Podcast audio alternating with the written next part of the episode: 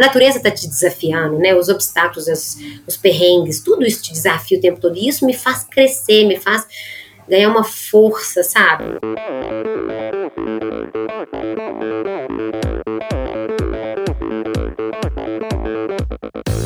Oi, eu sou Gisela Sabac. Fala galera, aqui é o Rodrigo Lobo. Olá, aqui é a Ida dos Santos. Olá, aqui é Abraão Azevedo. Olá, aqui é a Tamara Klin. Oi, aqui é o Marcelo Zimmer. Olá, aqui é a Catarina Ganzelli. Oi, eu sou a Raquel Castanharo e esse é o Endorfina Podcast. Podcast. Sou Michel Bogli e aqui no Endorfina Podcast você conhece as histórias e opiniões de triatletas, corredores, nadadores e ciclistas, profissionais e amadores Descubra quem são e o que pensam os seres humanos que vivem o esporte e são movidos à endorfina.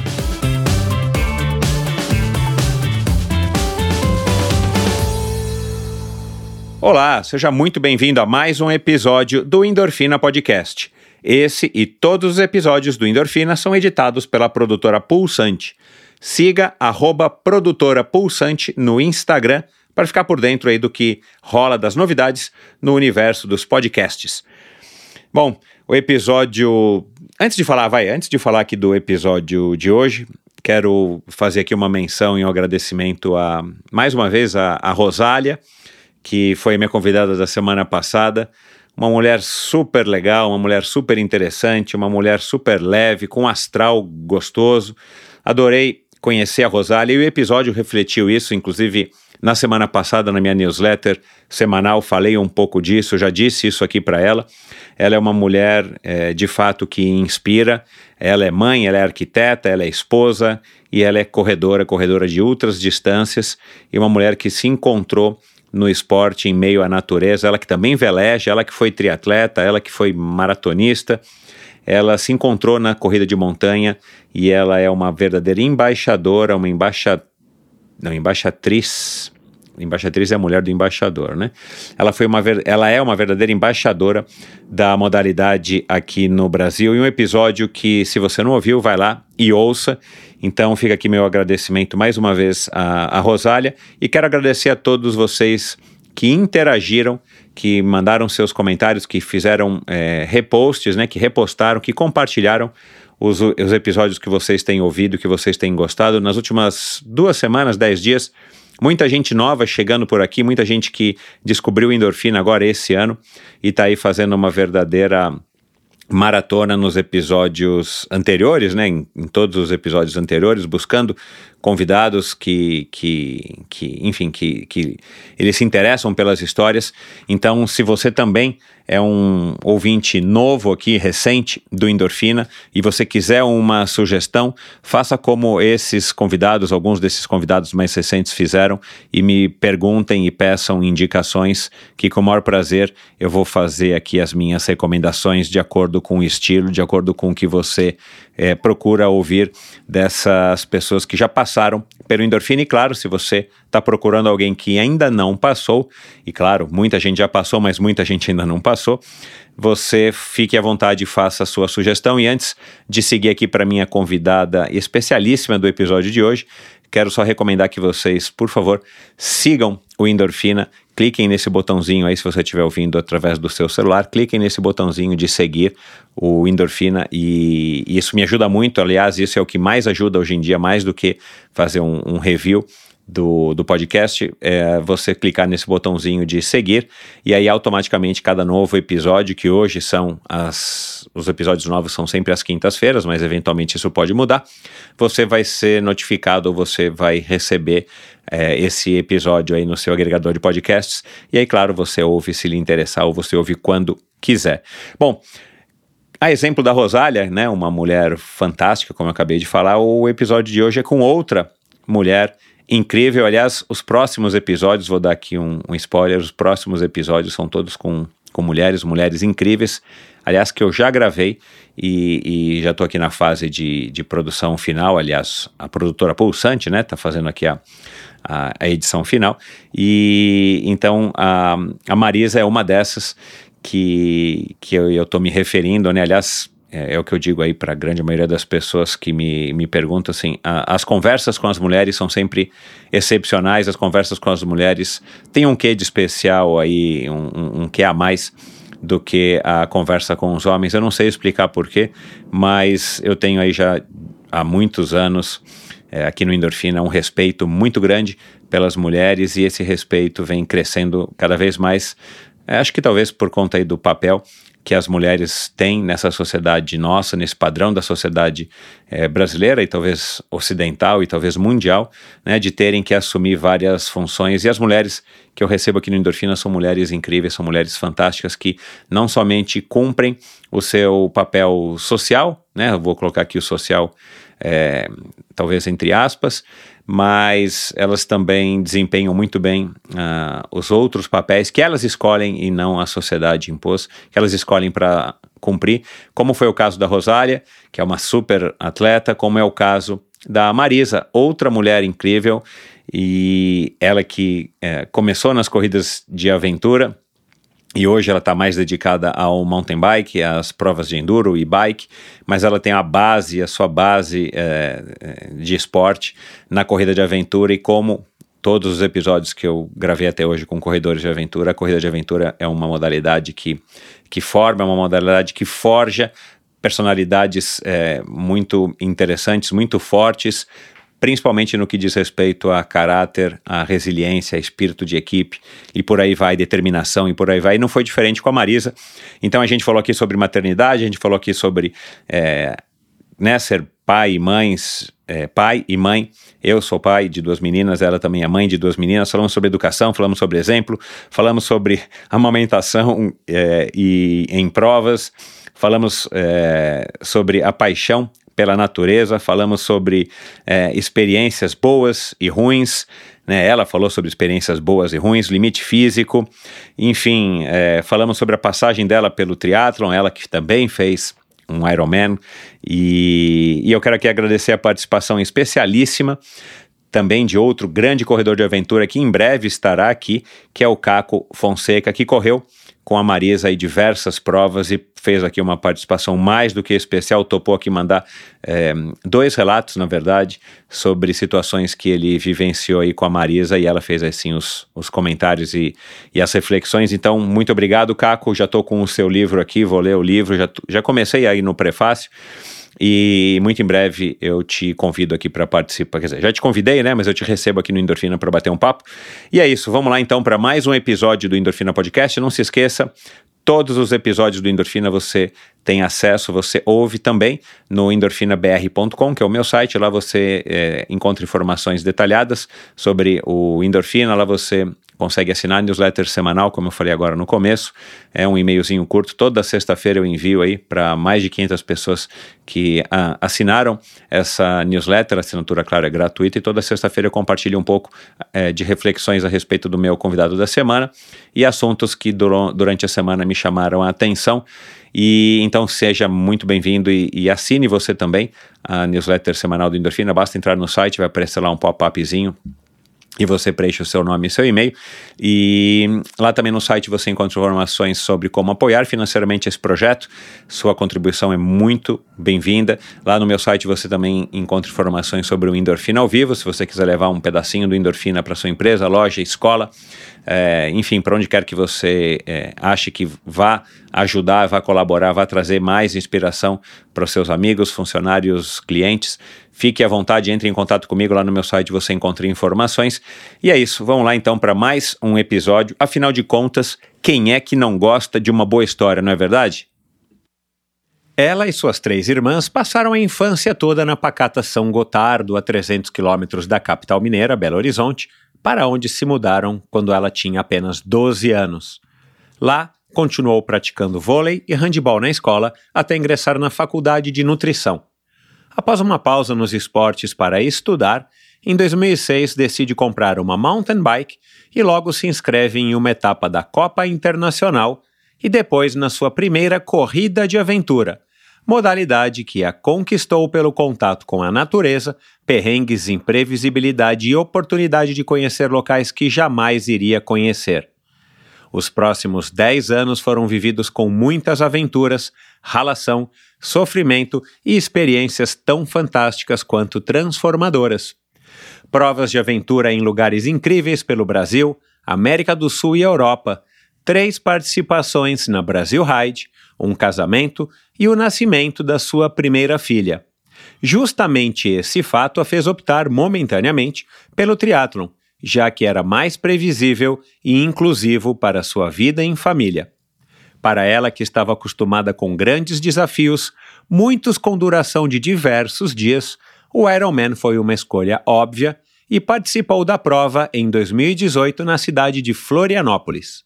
No ano seguinte, integrou uma equipe feminina de mountain bike com o intuito de ajudar a fomentar o esporte entre as mulheres, outra de suas paixões.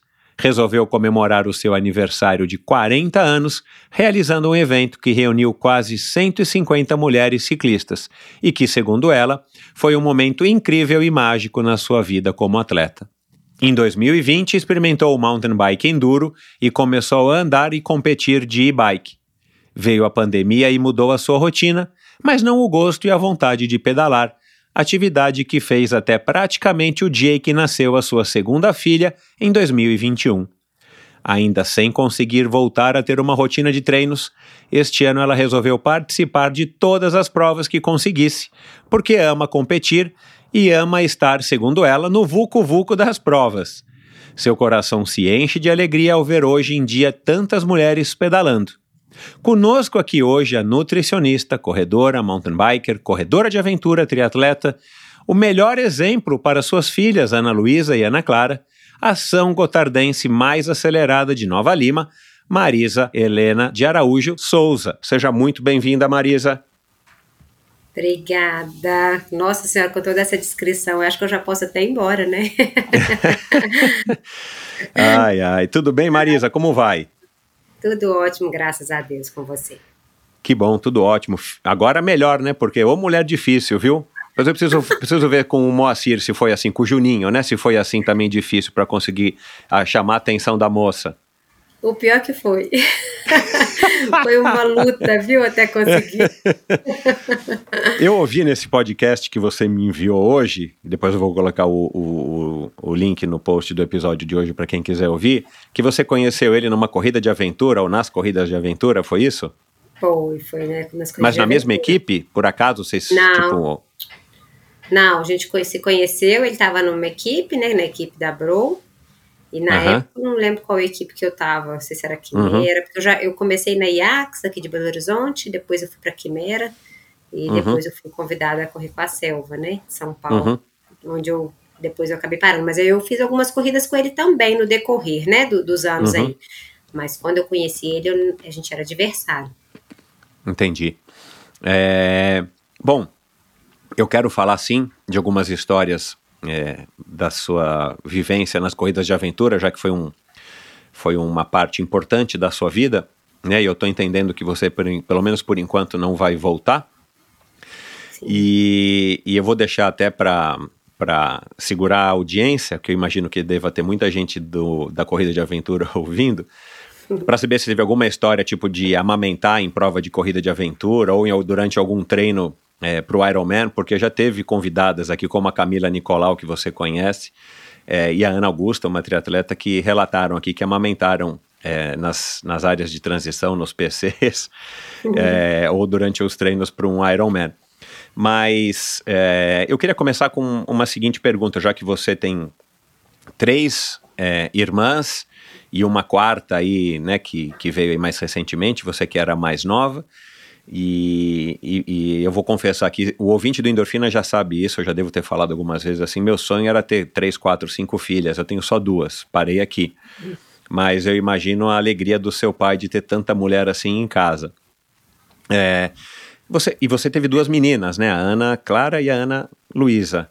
Você já parou para pensar, ou conversar com a sua mãe, por exemplo, é, você é uma mulher que é, é, mais mãe de menina ou você era mãe de menino? Você tinha certeza de que seria menino? Suas visualizações, seus sonhos eram, ah, eu vou ter um menininho X, e aí vieram duas meninas.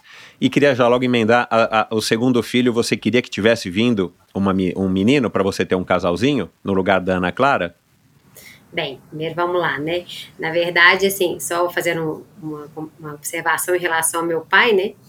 Não é fácil lidar com tanto hormônio, não, viu? é muito gostoso, mas não é fácil. Ai, ai. Uma casa com tanto hormônio aflorando, cada hora um, era o mês inteiro tendo TPM, né?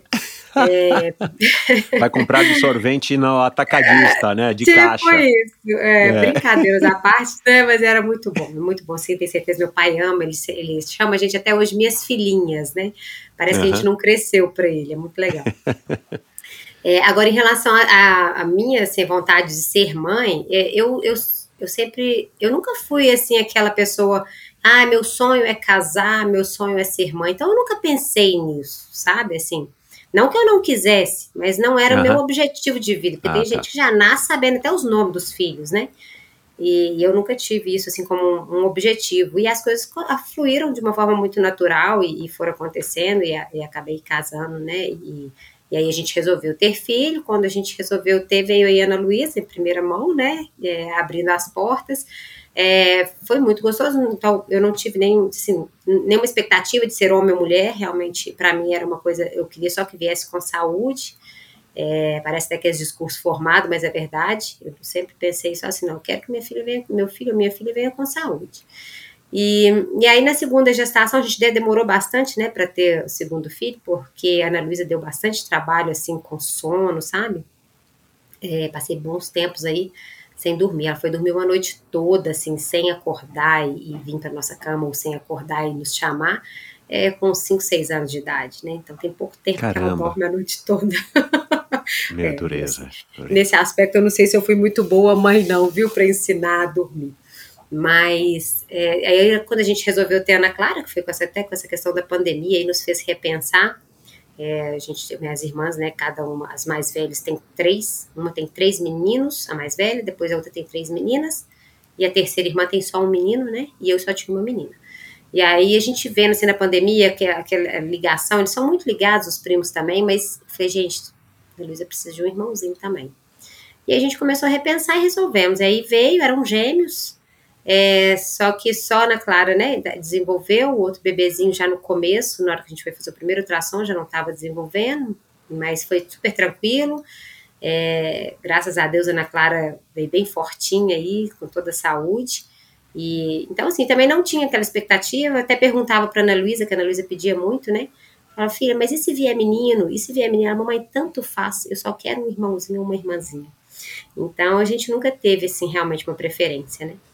E eu fico feliz de ter sido uma menina, depois que, que vi que era menina, né? Eu acho que eu fico feliz, porque acho que até para Ana Luísa, é, você ter uma irmã, é, ainda mais que eles têm uma diferença grande de idade, eu acho que é muito bom, assim, sabe? Acho que tem uma identidade maior, né? Uhum. Por ser menina. E, uhum. bem, não sei, né? Eu tô falando o que eu estou vivendo hoje, assim, é muito bacana de ver, sabe? É, e, enfim, eu espero que, que elas sejam muito amigas aí quando crescerem também, né? Que até então, então vai fazer uma diferença boa de idade. É, você, é, você já parou para pensar junto com o Juninho, eu não vou chamá-lo de Moacir, né, porque você disse que chama é. o, o, seu sogro, que é o Moacir. É, você já parou para pensar com o Juninho, é, já que você é uma grande incentivadora das mulheres pedalando e, e, e tal, que também quero falar isso, é, inclusive nesse podcast que você me passou do, do Mountain Bike BH, vocês abordam bastante, né? Você e aquela outra convidada, meio brasileira, meio alemã, é, sobre a, as mulheres, a questão das mulheres nas trilhas e a questão das mulheres poderem praticar o seu esporte sem tanto preconceito, sem tantas barreiras e tal. É, que você tendo duas meninas e sendo uma mulher do jeito que você é, e, e eu já fiz uma pesquisa aqui, quero apresentar para quem não te conhece, você também tem um, um instrumento talvez muito mais poderoso nas suas mãos do que só você, você sozinha, ser o exemplo que você é para todas as mulheres com as quais você se relaciona, ou as mulheres às quais você incentiva nos seus projetos, mas você tem duas pequeninas aí que vão se tornar mulheres do futuro e que talvez tenham um, um caminho talvez não tão complicado ou não tão cheio de obstáculos quanto você Sim. e as outras, né? É, é assim, eu, eu já vejo tanta mudança, né, no esporte para as mulheres, isso é, é, é, nítido, assim, porque quando eu comecei, primeiro que nem tinha tantas mulheres, né, tanto na bike quanto na corrida de aventura, é, inclusive as equipes, né, quando para quem não conhece corrida de aventura, você pode correr solo, duplo ou quarteto. E quando tem quarteto, você tem que ter uma pessoa do sexo oposto, né? E, e aí era os quartetos, quando tinham provas mais longas, que só pode quarteto, é, os homens ficavam loucos atrás de mulher, né? Porque não tinha mulher assim. Era difícil de, de formar uma equipe de quatro, né? É, então, e aí isso foi mudando. Hoje já tem muito mais, apesar que a corrida de aventura deu uma desacelerada, né? Em comparação à época que a gente estava, que estava num crescimento muito grande, deu uma desacelerada, uma estabilizada, mas continua aí acontecendo, é um esporte muito bacana. É, e no mountain bike também, que eu sempre tive contato, as mudanças ainda são maiores, né? Que eu vejo em questão de categorias, que foi uma luta bem grande aí, inclusive é, em 2020, né? A gente montou um grupo de mulheres ciclistas e aí as meninas começaram a movimentar é, para poder realmente é, defender isso aí na, nas, nas provas, né? As categorias das mulheres é, e premiação também, porque isso sempre teve uma diferença muito grande. Por que premiar o homem e não premiar a mulher, né? Por que ser diferente a premiação, né? Isso a gente conseguiu é, já conquistar bastante espaço, né? Mas claro que ainda tem uma caminhada longa aí pela frente, é, até porque às vezes muitas mulheres ainda se sentem é, retraídas, assim, né, com certo receio mesmo de, de se aventurar no, na modalidade em competições, Vejo muito mulheres hoje passeando, né, de bike, tudo aumentou muito, aumentou na competição também, mas de, mais proporcionalmente falando, em passeios aumentou muito mais, né? E, então, às vezes eu vejo que eu, pelo que eu conheço das mulheres, assim, as mulheres que eu conheço, eu vejo essa insegurança, esse medo mesmo de competir, né? Achar que não dá conta, e, e aí a gente, acho que tá aí, né? Quem tá competindo é, é um exemplo para essas que têm esse receio.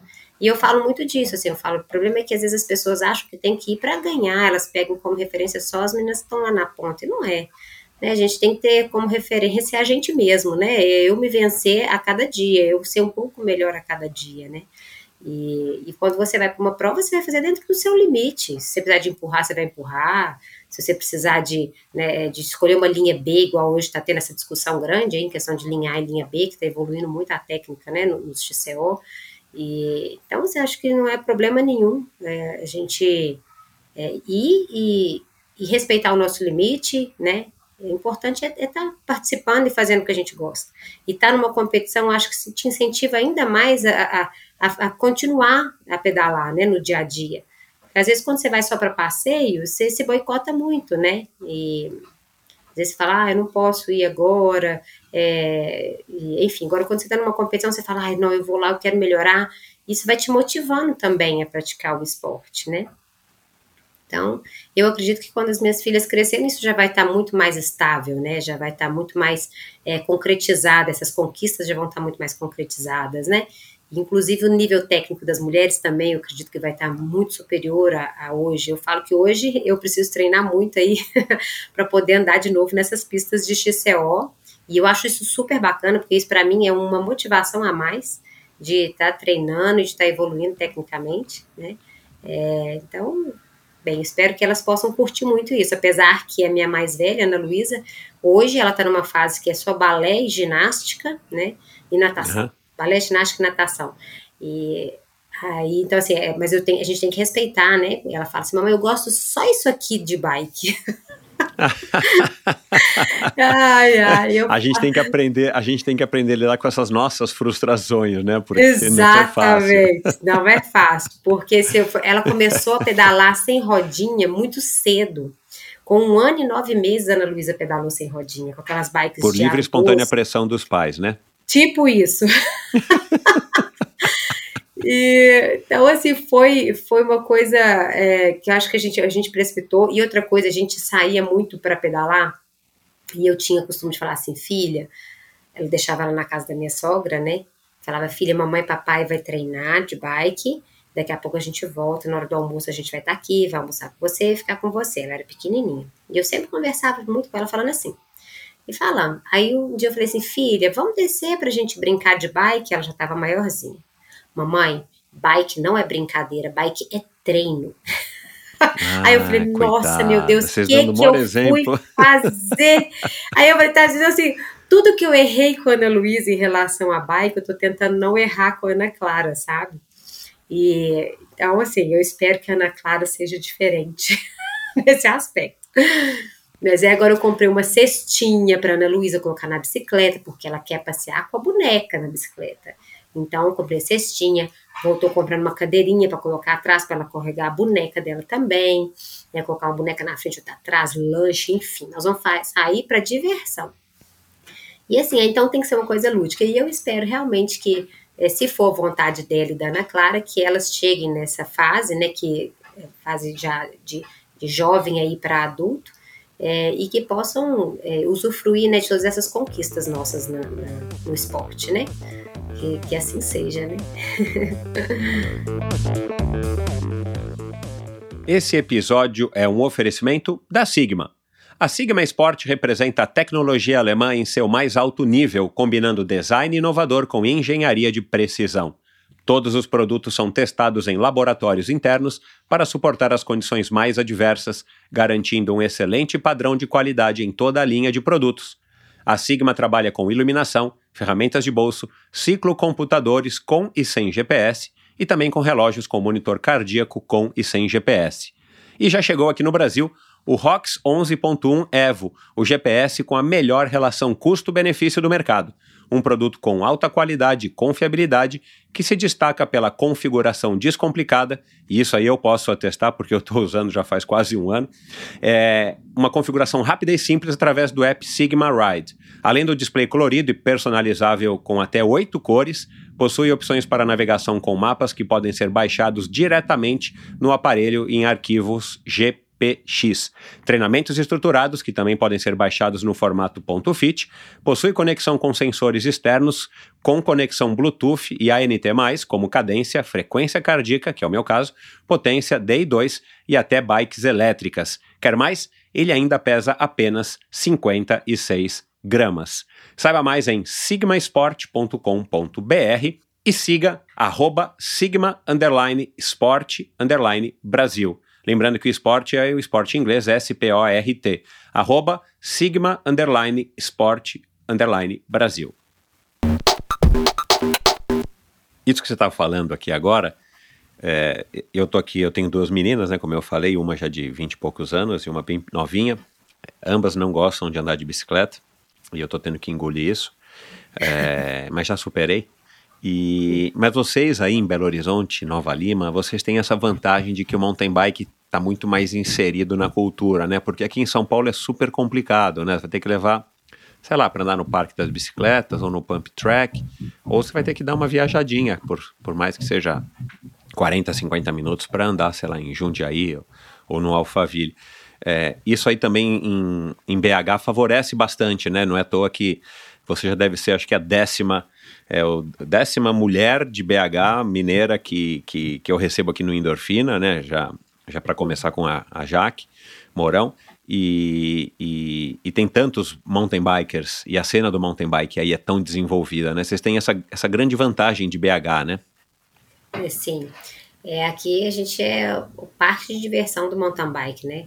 Aqui em casa mesmo, hoje, onde a gente mora hoje, é, a gente está em seis minutos, a gente está na trilha Perdidas. Olha isso, cara. Então, sai pedalando de casa, né? Isso não tem preço. É, é, é como da minha casa na ciclovia da Marginal. Bela diferença, né? Só que. É. tipo isso. Aí aqui assim, a gente também tem um pump track que eles construíram, que é aqui do lado, fica a três minutos aqui de casa. Né? Tem uma trilha pequenininha aqui no, nesse meu bairro, hoje eu estou morando num bairro que ele está em construção, né? É, e aí aqui no bairro mesmo tem uma mata ainda preservada com uma trilha pequenininha que dá para descer com as crianças e dar uma voltinha de, sei lá, é, deve ser uns 300 metros, 500 metros de trilha, com, pode ser de bike, a pé a gente já foi, de bike a gente ainda não foi com elas, né? Mas, então, assim, a gente tem muito, é, isso realmente aqui é, é BH, Nova Lima, é, Brumadinho, né, que é tudo mistura aqui, a gente realmente respira mountain bike, né? Tudo muito perto e trilhas gostosas para todos os níveis técnicos, né? Tem Retiro das Pedras, que lá você consegue desde um iniciante até um, um profissional fazer ótimos treinos lá, ótimos pedais lá, né? é, tanto em nível de técnica quanto é, em nível de visual, que é maravilhoso para quem está começando ainda, incentiva mais ainda, né? É, enfim, então realmente a gente, a gente é bem privilegiado nesse quesito aqui. Agora, é, tirando esses quase três anos que eu tô atrás de você para conseguir gravar, né, para conseguir um lugar na sua concorrida agenda. Nossa, me desculpa, é, viu? É, não, tô brincando. Fale-me como é que é um dia na sua vida hoje, né? Porque eu sei que com a maternidade muda bastante. A Ana Clara tá com 10 meses, né? Então ela ainda depende bastante de você. Como é que você, como é que você estrutura o seu dia com relação à, à atividade física? Bem, Hoje em dia, atividade física, eu, eu confesso que assim, eu sou muito coruja, sabe? Sou uma galinha choque, pra falar a verdade. Eu, eu, quando a Ana Luísa nasceu, eu fui muito galinha choque. Todo mundo falava, você tem que parar, você tem que ter mais um filho, você vê que não é assim e tal, não sei o quê. Só que eu não dou conta, eu acabo priorizando muito as minhas filhas. E da Ana Clara, eu achei que eu fosse ser mais tranquila, só que eu fui mais do que galinha choque, mais do que o filho da Ana Luísa. Gente, eu falo, meu Deus, o que, que é isso? Parece que eu nunca tive filho. Então, eu falo, dessa vez, para mim, por incrível que pareça, tá mais é, desafiador voltar às minhas rotinas de treino do que quando eu tive Ana Luísa. E, e assim, eu tô curtindo, então, acho que eu tenho a certeza que eu não vou ter mais filho, talvez seja isso, e aí no meu inconsciente eu fico, né, é, falando, não, aproveitar até o último momento. Exatamente. Então, eu, é, tá, tá, um pouco difícil. Mas aí eu faço assim, é, o dia que eu vejo que dá, é, falo, nossa, agora eu vou pegar minha bike e vou. Eu não tenho uma programação. Eu tô indo no dia que dá, na hora que dá, porque eu tô amamentando ainda também, né? E às vezes é, eu tenho outras atividades para fazer, igual eu levo a Ana Luísa nas atividades de manhã. Então, segunda e quarta ela tem balé, de 9 às 10, terça e quinta ela tem natação, de 8 às 9 lá no Minas, depois ela vai de 10 e 20 às 11 e 10 na ginástica, lá no Buritis. Então, assim, eu passo a manhã inteira por conta dela. E eu tô uhum. trabalhando segunda, quarta e sexta à tarde. À tarde toda eu tô no escritório. E o restante eu fico em casa por demanda, né? Se precisa de alguma coisa, eu dou uma assistência. Uhum. É, então, eu tenho, graças a Deus, essa flexibilidade também. E, e os outros dias eu tenho, eu tenho os outros compromissos que eu, que eu que eu faço, até cuido de mim também, eu gosto de fazer terapia sempre, porque acho que ajuda muito na né, nossa evolução pessoal, né? Eu sempre gostei de fazer. De vez em quando eu paro, depois eu volto e faço umas terapias holísticas, é, reiki. Aí eu tô, tento dar prioridade para essas coisas para cuidar também desse lado emocional, assim, porque é, a, gente, a gente que é mãe, né, é, é um desafio educar, né? Você ter filho é muito fácil.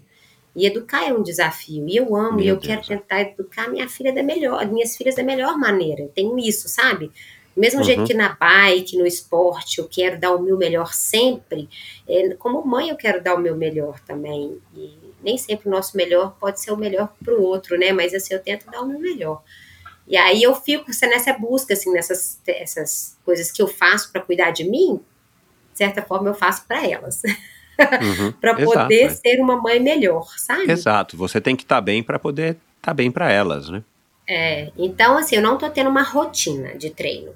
Aí o que, que eu tô fazendo? Já que eu não tô tendo uma rotina de treino, eu gosto muito de competir, de estar tá nas competições, sabe? Amo aquele fuco-fuco, aquele, aquele movimento, o contato com as pessoas. Eu acho aquilo, assim, sensacional, né? Eu, enquanto tem gente que ama ir para uma noitada, para um show, para um bar, eu amo estar em competição.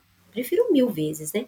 Então, assim, eu comecei a escolher algumas provas que eu, que eu vejo que dá para ir. Eu converso com o Juninho, né, meu marido, vejo às vezes com a babá se, não, se não der para levar as meninas e para ver se dá para vir. E aí eu tento me, me, organizar. Às vezes eu levo, igual teve uma prova que eu fiz da Psycho, né, de enduro, que foi das meninas é, esse ano. E aí eu levei as meninas, aí, aí o que, que eu fiz? Para treinar, eu, como amamentando na Clara, na época ela, ela ainda estava amamentando mais, aí eu amamentava, saía para fazer o treino de descida, descia, voltava lá na Psycho, amamentava, já estava dando mais ou menos a hora de amamentar de novo, amamentava de novo. aí assim foi. E no dia da corrida foi a mesma coisa. Teve, foram acho que duas especiais, se eu não me engano. Aí eu fui, fiz uma especial, corri lá, amamentei, voltei e fiz a outra. E você acredita uhum. que eu ainda fiquei em terceiro lugar? eu acho que era tanta vontade de pedalar, sabe? O pessoal fala assim, Marisa, você tá treinando. Lógico que você tá treinando. Eu falei, gente, eu, pra que, que eu vou mentir? Não tem por que mentir. Se você quiser passar 24 horas do dia comigo, você pode passar. Inclusive, você prepara, porque à noite você não vai dormir. né? então, assim, aí eu fui e, e, e, acho que é muita vontade, sabe? É, eu gosto muito, muito, muito de, de pedalar, né? E, principalmente competir na competição. Eu falo que eu sou mulher de, de competição, de treino, treino eu vou, eu curto, eu me esforço, né? Adoro também, mas na competição eu me entrego mil por cento, não é nem cem por cento, sabe? Eu amo, amo aquilo ali. E aí eu fui, fiz, aí fiz é, Sertões também, fiz a prova do Bro, também aqui em, em Norbicalho, do lado de casa, a gente conseguiu o babá feio, aí nessa o babá ficou aqui com elas aqui em casa. Aí a gente foi, a gente fez a prova, voltamos correndo, buscamos as meninas, que a babá tinha que ir embora, aí a gente voltou com as meninas para lá para premiação. Aí nesse Olha caso, isso, só tinha, é, nesse caso só tinha eu de mulher, né, na, na categoria completa de e-bike. Aí eu, eu tentei dar o meu melhor para pegar a melhor colocação entre os homens. Acho que Claro, eu fiquei em sétimo, se eu não me engano, entre os homens e, e lógico, primeiro entre as mulheres, né? só tinha eu. E depois eu fui para Sertões, né? Foi uma prova de três dias. E aí essa prova foi sensacional. Assim, eu fiquei esse marido e a gente tentando babar e não conseguia babar. Nem, né, nenhuma das babás que eu tenho como parceiras mesmo, que são assim de confiança e tudo, é, não podia ir. Aí eu falei, marido, você vai ter que me ajudar. Aí ele falou, não, pode contar comigo. Aí a gente foi. Falei, meu maior desafio era conseguir largar.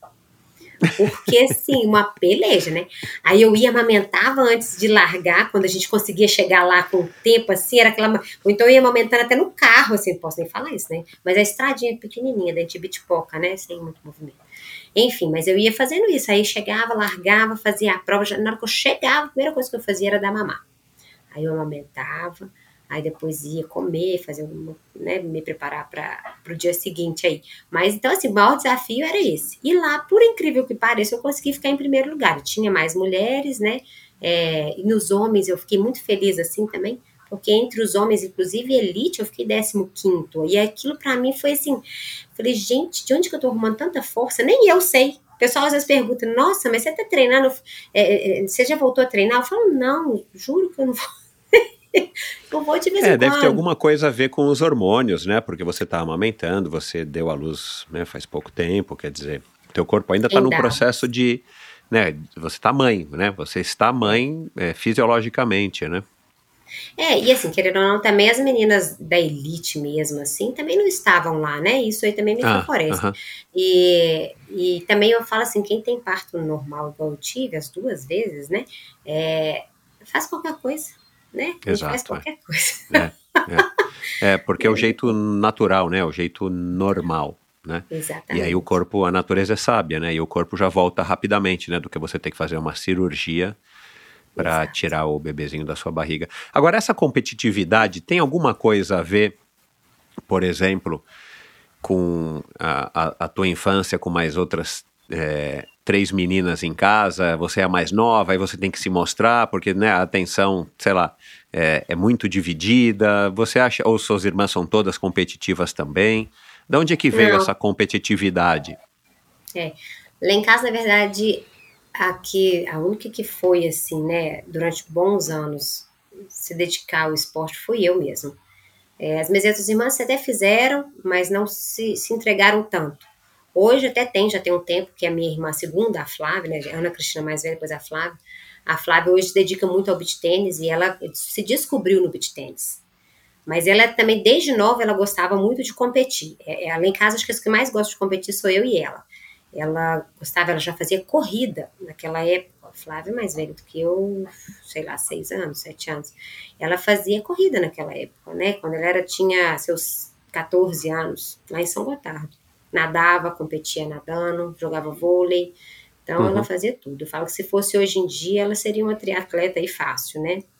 Uhum. E, enfim, então acho que são os nós. Mas eu realmente não sei te falar. assim, é, tal- talvez tenha um pouquinho essa, essa questão assim, de, de, de poder é, aparecer um pouquinho, né? Não sei. Em relação às irmãs, aparecer em casa, assim, de, tipo assim, ah, eu também consigo, porque todos os mais velhos conseguiam fazer tudo, o mais novo sempre quer seguir o mais velho, né? É, então, vocês se desenvolvem um de uma maneira geral mais rapidamente, né? Aprende a ler um pouquinho mais rápido e por aí vai, né? Porque vocês têm que correr atrás dos irmãos Exato. mais velhos, a verdade é, é essa, né? É, e, e, você se espelha, né? Você fica encantada ali, que você quer, nossa, meu, minha irmã faz isso. É, enfim, eu acho que, eu vejo até pelos meus sobrinhos, né? Aí eu fico tentando me ver quando criança os mais novos, assim, eles já estão luz à frente, inclusive da Ana Luísa, que tem a mesma idade, porque uhum. seguem os mais velhos, exato, né? Eles têm irmãos exato. já de 13 anos, né? É, então, eu acredito que pode ser isso. E lá na minha cidade, né, é, eu tinha quase, quase 50 primos, né? No total, éramos quase 50 primos. A família do meu pai é muito grande. E com muitos, muitos meus tios, todos tinham muito filhos. A gente teve sete filhos, seis filhos, né? O mínimo que tinha eram dois filhos. É, então a minha família era muito grande e nós primos fomos criados muito unidos, né? E a gente brincava, a gente era como irmãos, assim. E a gente, meu tio, tinha um tio que chamava, reunia a gente final de semana e falava, ah, vamos fazer uma expedição para o sítio, que ficava a sete quilômetros da cidade. E assim a gente ia, acordava às 5 horas da manhã, a gente já estava, né, acordava não, acordava quatro e meia para 5 horas, já tá saindo da porta de casa, reunia todo mundo e ia a pé para o sítio numa aventura. Uhum. E a uhum. gente já fez isso durante o dia, a gente já fez isso durante a noite. E eu, criança, eu devia ter lá meus seis anos, sete anos, oito anos, né? Eu era pequenininha. E fazia isso. Então, a gente sempre brincava, meu tio brincava com a gente de é, explorar a floresta, de ele fazia umas gincas. Esse meu tio, eu falo que ele é assim, para mim ele foi a maior referência para mim em relação a, a, esporte de aventura, porque ele me inseriu sem eu saber, né? Que ele fazia isso, fazia gincana com a gente, fazia de montar jangada, para brincar no poço que tinha lá de água natural. Então, realmente era uma vida muito simples, mas muito rica, né? Uhum, de, uhum. De, de, experiência, de contato com a natureza, é, de, de, socialização com os primos, né? Então, acho que assim, eu, eu, sou muito privilegiada. Eu falo que eu agradeço a Deus todos os dias pela família que eu nasci, porque eu vivi coisas maravilhosas que me fez, é, inclusive, descobrir o esporte como é, como meu meu hobby, né? Uhum. Porque, infelizmente, na época que eu comecei, eu não tive esse apoio de ser uma profissional, né?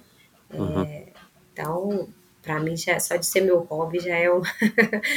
já fico realizado. E eu fiz uma pesquisa aqui, São Gotardo é uma cidadezinha pequena, né? De 35, alguma coisa assim, mil habitantes. E, é, e... cresceu, né? Já cresceu? É, cresceu. Não, falo assim, porque cresceu, porque São Gotardo. Ah, não, sim, é, eu vi lá, é. Né? Tem aqui no Wikipedia lá, começou, sei lá, a primeira vez que contaram era 15 mil habitantes, alguma coisa assim. Uhum. É, é, vocês estudaram lá no Colégio Dimensão, lá na beira do balneário, é? Não, esse nem existia. Lá só existia escola estadual. Aí eu estudei uhum. na escola estadual Oscar Prados até a quarta série, né? Aí, é porque antigamente era assim, né? Até quarta, hoje em dia mudou os nomes, né? Nomenclatura. É, mudou. Aí depois na quinta série, que é o colegial, aí a gente foi para a escola é, estadual Pio 10. Uhum. Aí, então, aí depois, que foi com 11 anos. Aí com 12 anos a gente veio para Belo Horizonte, foi em 92, né? E aí uhum. eu fui estudar em escola particular aqui, porque a gente foi morar no Gutierrez, e aí aqui em Belo, lá em Belo Horizonte, né? E aí o, a escola que ficava mais próxima, meu pai escolheu um lugar que ficava próximo do clube, próximo de uma escola, próximo de padaria, de supermercado. Ele escolheu um lugar bem assim, é, para a gente continuar tendo a nossa liberdade que a gente tinha no interior. Porque no interior a gente dormia com a porta toda aberta, a casa aberta, pois é. aberta, é. perigo, né? E a gente saía, eu ia para o clube, o clube ficava longe da minha casa, eu ia para o clube a pé, pequena. É, uhum. Eu ia para a escola a pé, tudo eu fazia a pé. Não tinha uhum. essa de meu pai também nem tinha muita condição na época, né? Então, assim, meu pai não ficava levando a gente para fazer as coisas, assim. Uhum. E, e aí, quando a gente pulou pelo Horizonte, que ele teve essa oportunidade, a gente, o, a construtora que ele estava trabalhando pagou o aluguel, né? É, pagava o aluguel. Aí a gente morava de aluguel no Gutierrez e eu estudava. A escola ficava, era só eu contornar meu quarteirão que eu chegava na escola. E eu andava dois quarteirões, eu estava no clube. Então, assim, a padaria ficava do lado, era só atravessar a rua. Né? Uhum. Supermercado ficava dois quarteirões, então tudo era perto. Aí a gente conseguiu continuar tendo essa vida, assim. Uma vida né? mais tranquila, né? Mais parecida com o interior, sabe? E Belo Horizonte até então também ainda era um pouco mais tranquilo, né? É, claro que aqui ainda é muito mais tranquilo do que Rio, São Paulo, tudo, mas é, cada vez mais a gente vê os nossos filhos presos, né? Exato. Então, eu falo por isso que eu até pago para minha filha brincar, que é para fazer os esportes. Hoje uhum. ela faz três esportes, a Juninho fala, ah, tem que tirar, tem... Pra quê? Pra ficar dentro de casa, sem fazer nada, descer aqui pro prédio, ficar aqui sozinha, porque quase não tem criança, prefiro levar ela pros esportes, né? É, uma realidade diferente, não dá pra gente querer comparar, né? E você achar que eles vão, que elas vão descer, ficar não sei aonde brincando aí também é ilusão. Você não pode elas deixar vão acabar ficando em casa, na tela, invariavelmente é. é é assim. Agora, essa tua infância em São Gotardo e essa tua relação com esse teu tio, com tantos primos e tal, eles eles eles é, te, te abriram a cabeça é, para você se dar bem no meio da natureza e talvez tenha sido isso que te conquistou nas corridas de aventura, né? Eu estou imaginando aqui, queria que você falasse um pouco o que, que foi que, né, você me escreveu aquilo que foi até inclusive o que eu li aqui na introdução, né? Contato com a natureza, os perrengues e tal. Mas talvez tenha até um quê assim dessa nostalgia de criança de você estar tá no meio do mato, né, de uma maneira completamente diferente, competindo, sofrendo, ralando, caindo, se machucando, mas você está em contato com a natureza que eu que já fiz corrida de aventura e não tenho quase contato nenhum porque sou da cidade de São Paulo e vivo numa vida muito urbana, para mim era uma outra relação. Quando eu ia para as provas de aventura, cara, era uma maravilha, porque você saía desse mundo que eu não gosto tanto, né, desse mundo da selva é. de pedra. Queria que você falasse um pouco disso. Então, na verdade, assim, quando eu fui fazer corrida de aventura, né, a primeira vez, é, foi muito interessante, que foi uma prova em Mariana, e aí choveu muito. E a prova era de 60 quilômetros. Quando eu falei lá em casa que eu ia fazer uma prova de 60 quilômetros, você tá doida? Você vai ficar 60 quilômetros, você vai pedalar, você vai correr, você vai não sei o quê. Aí esse povo ficou escandalizado. E eu achava 60 quilômetros uma distância assim absurda, né? Eu achava aquilo enorme, nunca tinha feito uma coisa de 60 quilômetros. Enfim. E aí eu fui, e chovendo. Mas foi tão perrengue, mas foi tão gostoso. Assim, né? É até esquisito falar isso, né? Porque muita gente vai falar assim, credo, foi horrível. Nossa, para mim, eu amei, porque para mim era como se eu estivesse brincando. A minha sensação é que eu estava brincando. Eu tava ali, aí a bike não dava para pedalar, tinha lugar que a bike você descia, o morro assim, derrapando por causa de lama. Uhum. Né? Então foi tudo muito divertido para mim, é, foi tudo muito prazeroso, mesmo tendo os perrengues, frio, ficando perdido, porque os meninos também estavam começando, não sabiam orientar direito, né, com mapa, e enfim. E aí, quando eu acabei, eu falei, gente, é isso que eu quero fazer. Nossa Senhora, me reencontrei no esporte, porque eu amava vôlei, mas eu não cresci, né? E eu acabei é, tendo que parar mesmo, até por causa de estatura. E, e aí, assim, eu me redescobri. Eu falei, poxa, que delícia e tal. É, e aí eu fui, comecei a me dedicar, e aí o pessoal começou a gostar muito do, do meu perfil, assim, porque. Ah, eu sou muito tranquila, sabe? Isso é até engraçado que. Ai, às vezes é até estranho você falar assim, nossa, mas será que é mesmo, né? Será que ela não fala isso por fora? Mas eu sou. De às vezes as pessoas acharem até que eu tô fingindo, até é engraçado. Minha cunhada mesmo outro dia falou assim: Marisa, não é possível você tá sempre com a cara boa, você tá sempre bem humorada, não sei o que. Eu falei, não, tem dia que eu tô cansada. Quando eu tô mais assim, cansada, quando eu não tô assim, eu fico mais quietinha, só isso que eu faço. Mas eu não tenho direito de descontar em ninguém meu mau humor, né? Enfim, então assim, na corrida de aventura, isso foi uma coisa que, que me ajudou muito a crescer até no esporte, né? É, e isso vem da minha infância. Essa, essa vivência que eu tive na infância é, me fez assim é, é ter essa conexão. Eu falo, eu brinco até que, que quando eu estou no meio da natureza, quando eu estou fazendo minhas corridas de aventura, eu estou pedalando na montanha, aí sim eu me sinto em casa. Quando eu estou em casa, eu estou fora, fora do, da minha casa, sabe? Eu estou num ambiente esquisito. Realmente é onde eu me sinto bem. Né? E, e então acho que foi isso que acabou me conquistando, mesmo tendo essas dificuldades, porque realmente não é fácil. Eu, eu até tenho intenção de fazer mais, mas não igual fazia antes, né? Porque realmente acho que assim é, eu quero curtir muito as minhas filhas, é, por mais que eu veja igual a Camila Nicolau, foi quando, quando ela foi ter filho, ela me perguntou, ah, como é que foi a questão de amamentação? Aí eu falei com ela, olha, Ana Luísa eu complemento, né, Ana Luísa eu amamentava, mas eu tive que complementar com fórmula. E aí é, eu, eu acabei conseguindo voltar mais facilmente por essa comodidade de, na hora que eu não estou, ela pode beber o leite de fórmula, né? E então, mas eu nunca levei ela para para uma área de transição para poder amamentar. E a Camila me superou nesse aspecto, né? Eu falei, olha, eu continuo amamentando. Fiz a final do Mundial no Pantanal, né? Em 2000, a Ana Luísa nasceu em 2014, no final de 2015 ela estava fazendo um ano. Eu fui fazer a final do Mundial no Pantanal, né? E aí eu estava amamentando ainda, só que ela tomava forma. Ela ficou aqui ela não foi. Quando eu voltei, eu levei uma bombinha manual. Aí, no meio da prova, às vezes eu bombeava para tirar um pouquinho do excesso para não ficar dolorido, minhas mamas. E aí, quando eu voltei, eu ainda continuei amamentando. Eu, eu, a prova foi em novembro. Eu amamentei até janeiro ainda.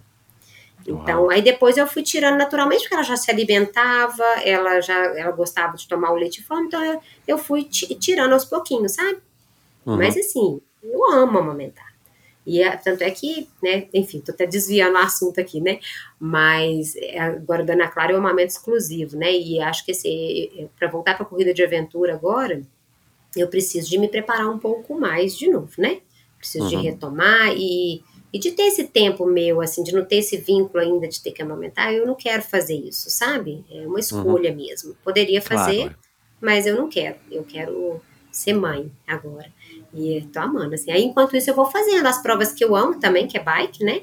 E eu adoro um desafio, que é da corrida de aventura, né? É, o tempo todo você tá, tá, A natureza tá te desafiando, né? Os obstáculos, os, os perrengues, tudo isso te desafia o tempo todo. E isso me faz crescer, me faz ganhar uma força, sabe? É, que eu não, não sei explicar.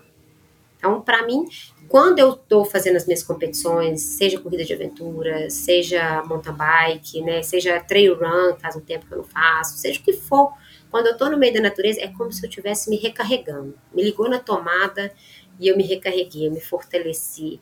Eu sempre aprendo uma coisa nova. Então, isso veio da minha infância, né? Então, é, minha, é, é o meu natural, digamos assim. Né? E o mountain bike sempre foi a, a, a modalidade que você teve mais prazer, que você mais curtiu, ou até mais destaque, mais facilidade? Da onde que veio também isso e, e o, que, que, o que, que você curte no mountain bike? Sim, mountain bike sempre foi a minha modalidade preferida, assim, sabe? É, eu acho que desde pequenininha eu, eu também tinha, eu herdei, né? Porque eu só herdava brinquedo, herdava roupa, não, não herdava nada novo, O mais né? novo tem isso, é a roupa, é, o brinquedo. Exatamente. E aí eu herdei uma bicicleta da minha irmã, é, e assim, eu brincava muito. E eu andava, uma vez eu não esqueço, eu andando na bicicleta, e aí eu falei, vou subir aquele morro do clube. O morro do clube é enorme, né? Vou subir e vou descer esse morro do clube. Só que a bicicleta estava sem freio, detalhe. E aí, como que a gente freava? Com o pé, com o pé atrás na roda. Então, desde pequenininha, eu fui meio, eu era um pouco atrevida, assim, com essas coisas, sabe? Eu, eu era meio destemida, né? E aí, só que depois eu cresci, aí eu, eh, eram muitas brincadeiras, naquele tempo não tinha esse incentivo que tem a bike hoje, né? E, e brincava de tudo com os meus primos, igual eu já falei, na, no meio da, natureza mesmo. É, e aí, quando eu vim para Belo Horizonte, eu até pedalei, tive uma bicicleta durante um tempo, e só que não, não, não deu muita liga assim na época, e aí parei, fiquei só no vôlei no handball mesmo. É, porque, na verdade, eu pedalava assim na cidade, com as amigas, sabe? No bairro, ia aqui para ir numa, no, no, no, clube, às vezes brincando, para ir no bairro do lado para visitar os amigos, essas coisas. É, e aí, enfim, em 2006 eu resolvi comprar uma outra bicicleta para mim mesma, comprar, montar, uma, aí, na época eu usava montar, né? Aí eu fui na loja, montei a bicicleta. E já de cara eu fui para Serra do Cipó subir Juquinha. Quem conhece Serra do Cipó e a subida do Juquinha, é uma bela, é um belo começo, né? É uma subida assim, né? É uma parede. E eu fui, você acredita que eu subi tudo na coroinha ali, na vovozinha, fui subir tudo, na época eram três coroas na frente, né? E subi tudo, eh, eh, dava umas paradinhas, mas eu subi, subi tudo. E aquilo eu falei, nossa, que delícia! Aí o meu amigo olhou para mim e falou assim: Meu Deus, essa menina é doida. Aí eu fiquei apaixonada, daí, daí eu não parei mais, aí eu já me inscrevi na Copa Internacional de Mountain Bike que teve em Congonhas, é, já me inscrevi nessa coisa de aventura que eu contei, né? E aí foi, é, foi. E na bike, assim, o que eu mais amo é essa sensação que você tem, assim, de, de liberdade, de poder, é, sabe? Ir em locais que às vezes. Ir, ir mais rápido em algum local também. Por exemplo, ah, eu quero subir uma montanha e, e às vezes, é, né, se, eu, se eu for, às vezes eu, o terreno me favorece ir mais rápido de bike. Principalmente agora de e-bike, né? É, então, sei, eu gosto, sabe? Eu amo essa sensação do vento na cara, é, de um desafio. amo pegar trechos técnicos e ficar brincando de zerar, sabe? Isso é, é meu, assim, também. Não sei, é, o que eu, eu, é uma das coisas que me atrai muito, assim. Tá sempre super. Uhum. E, e legal de bike também é que você sempre tem muita coisa para evoluir. Você nunca sabe tudo. Mesmo aquele cara que anda muito, que salta, que dá pirueta, que faz não sei o quê, você vai ver às vezes o cara não é muito bom de giro. Então você sempre uhum. tem alguma coisa para evoluir. Uhum. Isso para mim é, é, estimulante, é motivante, assim, é muito gostoso. E o mountain bike de 2006 para agora, 2022, mudou muito, né? A bicicleta, né? A modalidade também, eu não, não entendo muito, mas isso que você falou das pistas de XCO que estão mudando e tal, eu já ouvi muito falar disso. E, e os equipamentos, né, evoluem. Isso para quem curte, como você, como eu, isso é muito instigante, né? Porque tem sempre uma novidade, aí você quer testar e você quer experimentar, e, e vem a roda 29, e vem a. Não são mais três nem duas, agora são. Agora é uma coroa na frente, é. por aí vai. Então, isso é até interessante, assim, é, eu acho que o equipamento evolui, as pistas também têm que evoluir, né? Senão perde Exatamente. a graça, fica totalmente sem graça. E, mas uma observação interessante foi quando eu fui fazer é, meu segundo Brasil Ride, foi meu segundo Brasil Ride. Tá? No primeiro eu fiz com a bike 26, né? Na época eu, eu alcancei a minha melhor bike que eu tive na época, porque eu comecei com uma bike simples e aí cada ano eu ia fazendo, mudava para uma melhor. Eu ia trocando. Eu vendia e complementava com dinheiro e comprava uma melhor. Então eu fui fazendo assim. Em dois, é, 2011, quando eu fui, foi a minha primeira mountain bike era o 29. Aí eu cheguei na Trip, loja aqui de Belo Horizonte que me apoiava na época, e aí eu cheguei lá e, e o Alex falou, ah, chegou uma bike assim, assim, assada aqui, 29, ah, deixa eu ver, uma rígida, é, 29, Stamp Jump, e eu amava Stamp Jump, assim, eu acho uma bike sensacional, na verdade, né, da Specialized. E aí eu comprei essa bike e levei, falei, ah, vou levar. Aí eu levei, eu não vendi a outra, na época eu tive condição de não vender a outra, aí eu levei a 26 e levei a 29. E falei com o Juninho, na época era meu namorado, né? Aí eu falei, nossa, eu vou andar com a 29 lá no, no, prólogo. E aí, dependendo de como for, eu vou fazer todos os dias nela. Eu vou deixar a 26 se precisar, se eu não me adaptar. Nunca tinha subido numa 29. Nem bike fit eu fiz, simplesmente uhum. fui com a bike. Uhum. E aí fiz o prólogo e eu apaixonei com a Aro 29. Eu falei, poxa vida, bem, já era apaixonada com a minha 26, que era full, inclusive.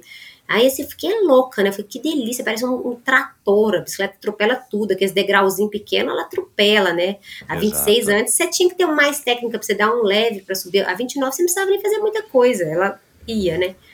A única diferença que eu sentia, eu lembro, assim, nitidamente, era nas curvas, que o time era diferente, né? E aí eu fui observar e disse, você rapidinho você pega, né? Ainda mais uma Brasil Ride, né? Tantos dias de bike. rapidinho eu peguei. É.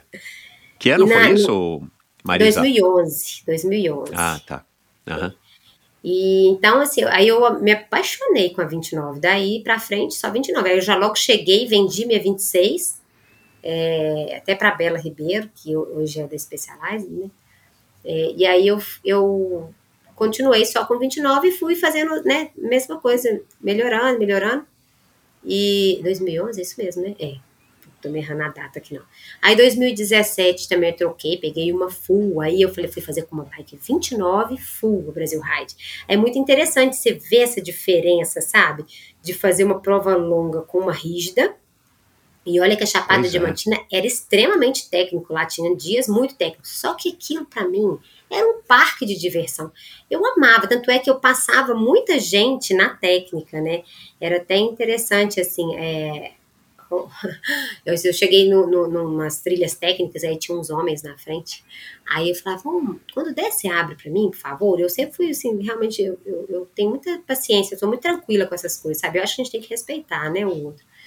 E aí, gente, tinha uns cara que eles não queriam abrir. Só porque eu era mulher, você acredita? Exato, falava, é, mas isso, amigo, infelizmente... Favor, é... Eu falava, aí tá. Aí quando vi uma brechinha que dava pra eu passar, também eu jogava pro lado assim, e eu passava, o cara ficava indignado, né? então, assim, eu, eu, eu, eu, é, eu, curto muito isso, né? E, e aí eu fui, enfim, mas aí eu fui fazer a, depois de 2017 com uma bike full 29. Também uma stamp jumper, uma bike mais pesada, mas assim, com um pouco mais de suspensão, né? Então, é, te favorece As suspensões muito mudaram muito, né? Muito, nossa, hoje, puxa vida. A segurança que a gente tem de descer um, descer um drop, né? Eu ainda não domino salto, é um, inclusive é, um, é uma meta minha, é aprender a saltar com segurança. Que tá no enduro agora, né? Você vai ter Isso. que saltar, né? Exatamente. Até com enduro, não tem tanto salto nessas provas que eu faço, que é uma prova mais tranquila, assim, por enquanto. É, dá um rio que é mais com muito salto, né? E, mas te exige as habilidades do salto, porque tem drops, né? Às vezes você tem que descer e tudo. É, enfim, e aí assim, eu fui fazer com uma, uma full, e foi sensacional a experiência, assim, a diferença do conforto que você tem numa técnica e tudo, né? Sofri. porque eu nunca treinei, engraçado, eu nunca treinei para fazer uma Brasil Ride porque eu estava sempre treinando para fazer corrida de aventura. Isso. Então, eu Na Brasil Rádio, na verdade, era um grande de um treino, né, para você, exatamente, provavelmente. Exatamente, exatamente. É. Então, assim, às vezes é, é, eu ia, eu decidia ir dois meses. A maioria dos Brasil Rides que eu acho que todos os três que eu fui, tudo foi assim, dois meses antes eu falei, ah, vou fazer. Vamos fazer? Vamos. Aí a gente foi porque não tinha corrida de aventura na época, né, né, no período que ia ter a Brasil Ride, e já é é mais final do ano, então né, ajudava até a se preparar aí para esse descanso de final do ano, né? Então eu, eu, eu ia, sabe? Eu ia assim. E ainda mais provas de etapa, né? Se a gente faz corrida de aventura, a gente consegue é, segurar bem, assim, né? É, uhum. Uma prova de etapa. E, e você, e você curtiu a Brasil Ride? demais. Demorou para voltar, né? Você fez duas vezes e foi voltar depois de vários anos? Isso. É porque meu foco, depois de 2012, eu foquei muito na corrida de aventura. Em 2012 eu fiz muitas provas assim, 2011 também, mas 2012 eu fiz muitas provas, foram as provas mais importantes, eu falo assim, nível mundial, né, que eu fiz, de corrida de aventura. Então, é, eu acabei não conseguindo fazer. E depois eu não lembro exatamente os motivos por que eu não fiz. Acho que foi porque nasceu Ana Luísa, 2014. Aí 2015, na época, teve o final do Mundial em Pantanal, mais ou menos na mesma época, que era corrida de aventura. E aí 2016, é, eu, a gente não tinha com quem deixar a Ana Luísa. Aí eu acabei fazendo só a maratona do Brasil Ride. Uhum. E 2000, e o Juninho fez o Brasil Ride com o Zé, amigo dele. E aí 2017 a gente fez de novo. Assim, eu, eu amei, mas eu confesso que a minha preferência é Chapada. Brasil Raiz da Chapada Diamantina, para mim, nossa, quem não fez, perdeu. Não fez, era, é. Já me falaram incrível, isso. Era incrível, cada dia, assim, os percursos maravilhosos, apaixonante. É, Arraial, né, as provas ali da Bahia, ela, é a prova da Bahia, é uma prova, é legal também, é, mas é é outro, outro nível técnico, é, é um pouco mais sofrido assim no, no, na questão de preparo, né? Te exige mais é, de um giro contínuo, é, pelo menos na época que eu fiz, tá? Não sei como é que tá agora. Mas as técnicas são muito diferentes lá, e a Chapada tem, um, tem uma, né, uma característica muito, muito bacana, assim, de, de pedras, rock gardens muito legais, é, enfim, totalmente diferente, né? E aí eu. Então, é por isso que eu acabei nem voltando para te confessar. eu Entendi. até queria fazer mais, mas aí eu desanimei quando eu fiz não 2017. Não era o estilo, é. É, não era meu estilo, exatamente. Acho uhum. que é uhum. estilo de muita gente, talvez prefira mil vezes esse formato, né? Mas eu realmente preferia um outro formato, né? outro, outro estilo de técnica, né? Uhum. É, bom, vamos falar aqui agora um pouco das corridas de aventura. E para começar, é, eu queria ouvir algumas histórias suas mas para começar, eu tenho aqui um, um áudio para dois áudios para tocar para você e aí a gente é, entra no assunto. Aí, progredindo ali nas competições de 2012, a gente foi para uma prova na Costa Rica. É, também foi uma prova super especial para a equipe, já numa outra formação. Eu, a Marisa, é, Rafael Melges e Diogo Malagon. É, a gente fez uma prova no começo muito boa, depois a gente teve um super problema lá de desidratação e tudo mais, de dois atletas da, da equipe. E a Marisa continuou ali firme, forte naquela situação que estava uns 45 graus, 100% de umidade, então estava tava uma situação bem quente e fácil para desidratar, ficar mal tudo, e ela aguentou firme ali, aí cuidamos ali dos, dos dois integrantes, continu, aí continuamos na prova, saímos lá de último e aí aconteceu é, várias coisas da prova, a gente conseguiu ir para frente e conseguir a segunda colocação. E numa, numa passagem é, bem interessante, não sei se ela vai lembrar disso, mas é, depois a gente pegou, um, foi fazer uma mountain bike gigantesca lá, uns 160 quilômetros, subiu, teve um desnível positivo de uns 4 mil metros. E aí eu tava descendo uma montanha num single track bem técnico. Aí eu olho para trás, olho quem tá, Marisa na minha roda e eu não tava descendo devagar. Aí eu falei, caramba, essa mulher é porreta no mountain bike mesmo. Então tem essas passagens que, que guardam, né? E no finalzinho dessa, dessa bike, é, a equipe, a Marisa, fez uma, fez uma situação ali que, que até hoje eu guardo isso daí. Eu cometi um erro de ter cortado o mapa nos 10 quilômetros finais da, desse trecho de mountain bike. E aí uma hora eu percebi que eu não tinha os 10 quilômetros finais e eu falei, puta, eu vou, uma hora eu vou ter que falar para eles. Eles estavam se forçando, se forçando um monte naquele mountain bike para poder chegar. E aí eu ia ter que dar a notícia que eu não tinha esse o finalzinho do mapa. E aí uma hora acabou o mapa, eu tive que contar mesmo para eles. E eu tava com uma com uma impressão que eles iam ficar bravos comigo, porque é, por ter cometido esse erro, ter cortado o mapa errado, aquela correria pré-prova. Aí, por incrível que pareça, a Marisa chega para mim e fala assim, falei, Caco, já já morremos na prova uma vez, não é esses 10 quilômetros que sem mapa que vai impedir a gente chegar no PC. Aquilo assim foi uma foi uma injeção de ânimo para mim que é, e um alívio, né? Pensando que eles iam brigar comigo. Na verdade, eles me apoiaram ali num, num erro que eu fiz. Aí eu falei, caramba, isso é, isso é uma equipe mesmo. Aí a gente é, chegou no final ali sem grandes problemas para chegar no PC, mesmo não tendo mapa. É isso daí. Isso aí é um pouco aí da, da, da história ali da Marisa ali na equipe Selva, que foi bem especial. E aí? Você pegou pesado. Ai, que saudade do Caco, meu Deus do céu, ele é um anjo. É um irmão que, que eu ganhei, né, nessa vida. E, bem, eu lembro desse dia como se fosse hoje, assim, né? Foi uma prova incrível, assim, de, de superação, de união, de parceria, Bem, todas, na verdade, que eu fiz com ele sempre foram assim, mas essa foi muito marcante, né? Porque a gente estava indo super bem, de repente a gente teve que ficar parado um tempão, né? Vendo só as equipes passarem e tendo que administrar, né? Os meninos estavam passando mal mesmo, assim, ficaram, ficaram mausaço mesmo, ficou hipertermia, né? E, então a gente conseguir controlar isso e cuidar deles para a gente retomar foi, poxa, foi, foi muito gostoso, assim, foi muito, foi muito bom, sabe? Você, você vê que você pode contar com, com cada um ali, né? E ah, eu acho que esse resume um pouquinho também do que eu aprendi, né? Minha vida inteira, assim. É, enfim.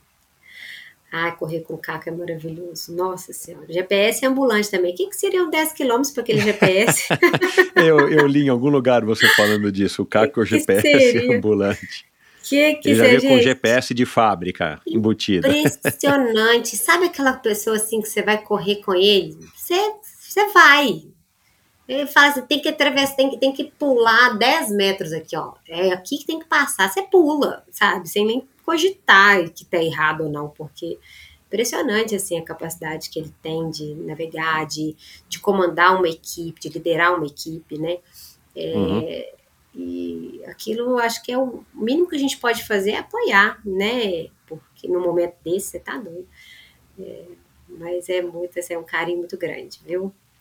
Ô, Marisa, é, você consegue enumerar, vamos dizer aqui, três das suas é, qualidades ou características em ordem é, decrescente é, que te tornaram uma mulher boa, uma competidora boa nas provas de aventura, né? Que eu não falei aqui, mas você tem vários títulos, né? Você teve aí participações importantes em algumas das provas mais importantes do Brasil e na Patagônia vocês foram a primeira equipe brasileira a terminar, não é isso?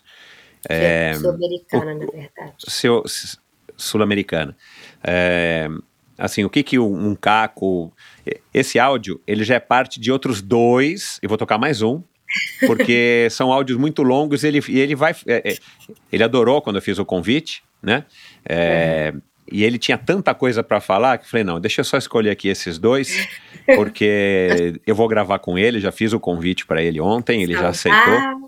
Vai ser sensacional. É, porque eu estou bastante atrasado aí no, no, na modalidade provas de aventura. Mas enfim, é por isso que ele já começou meio emendado, porque ele estava falando de outros assuntos antes.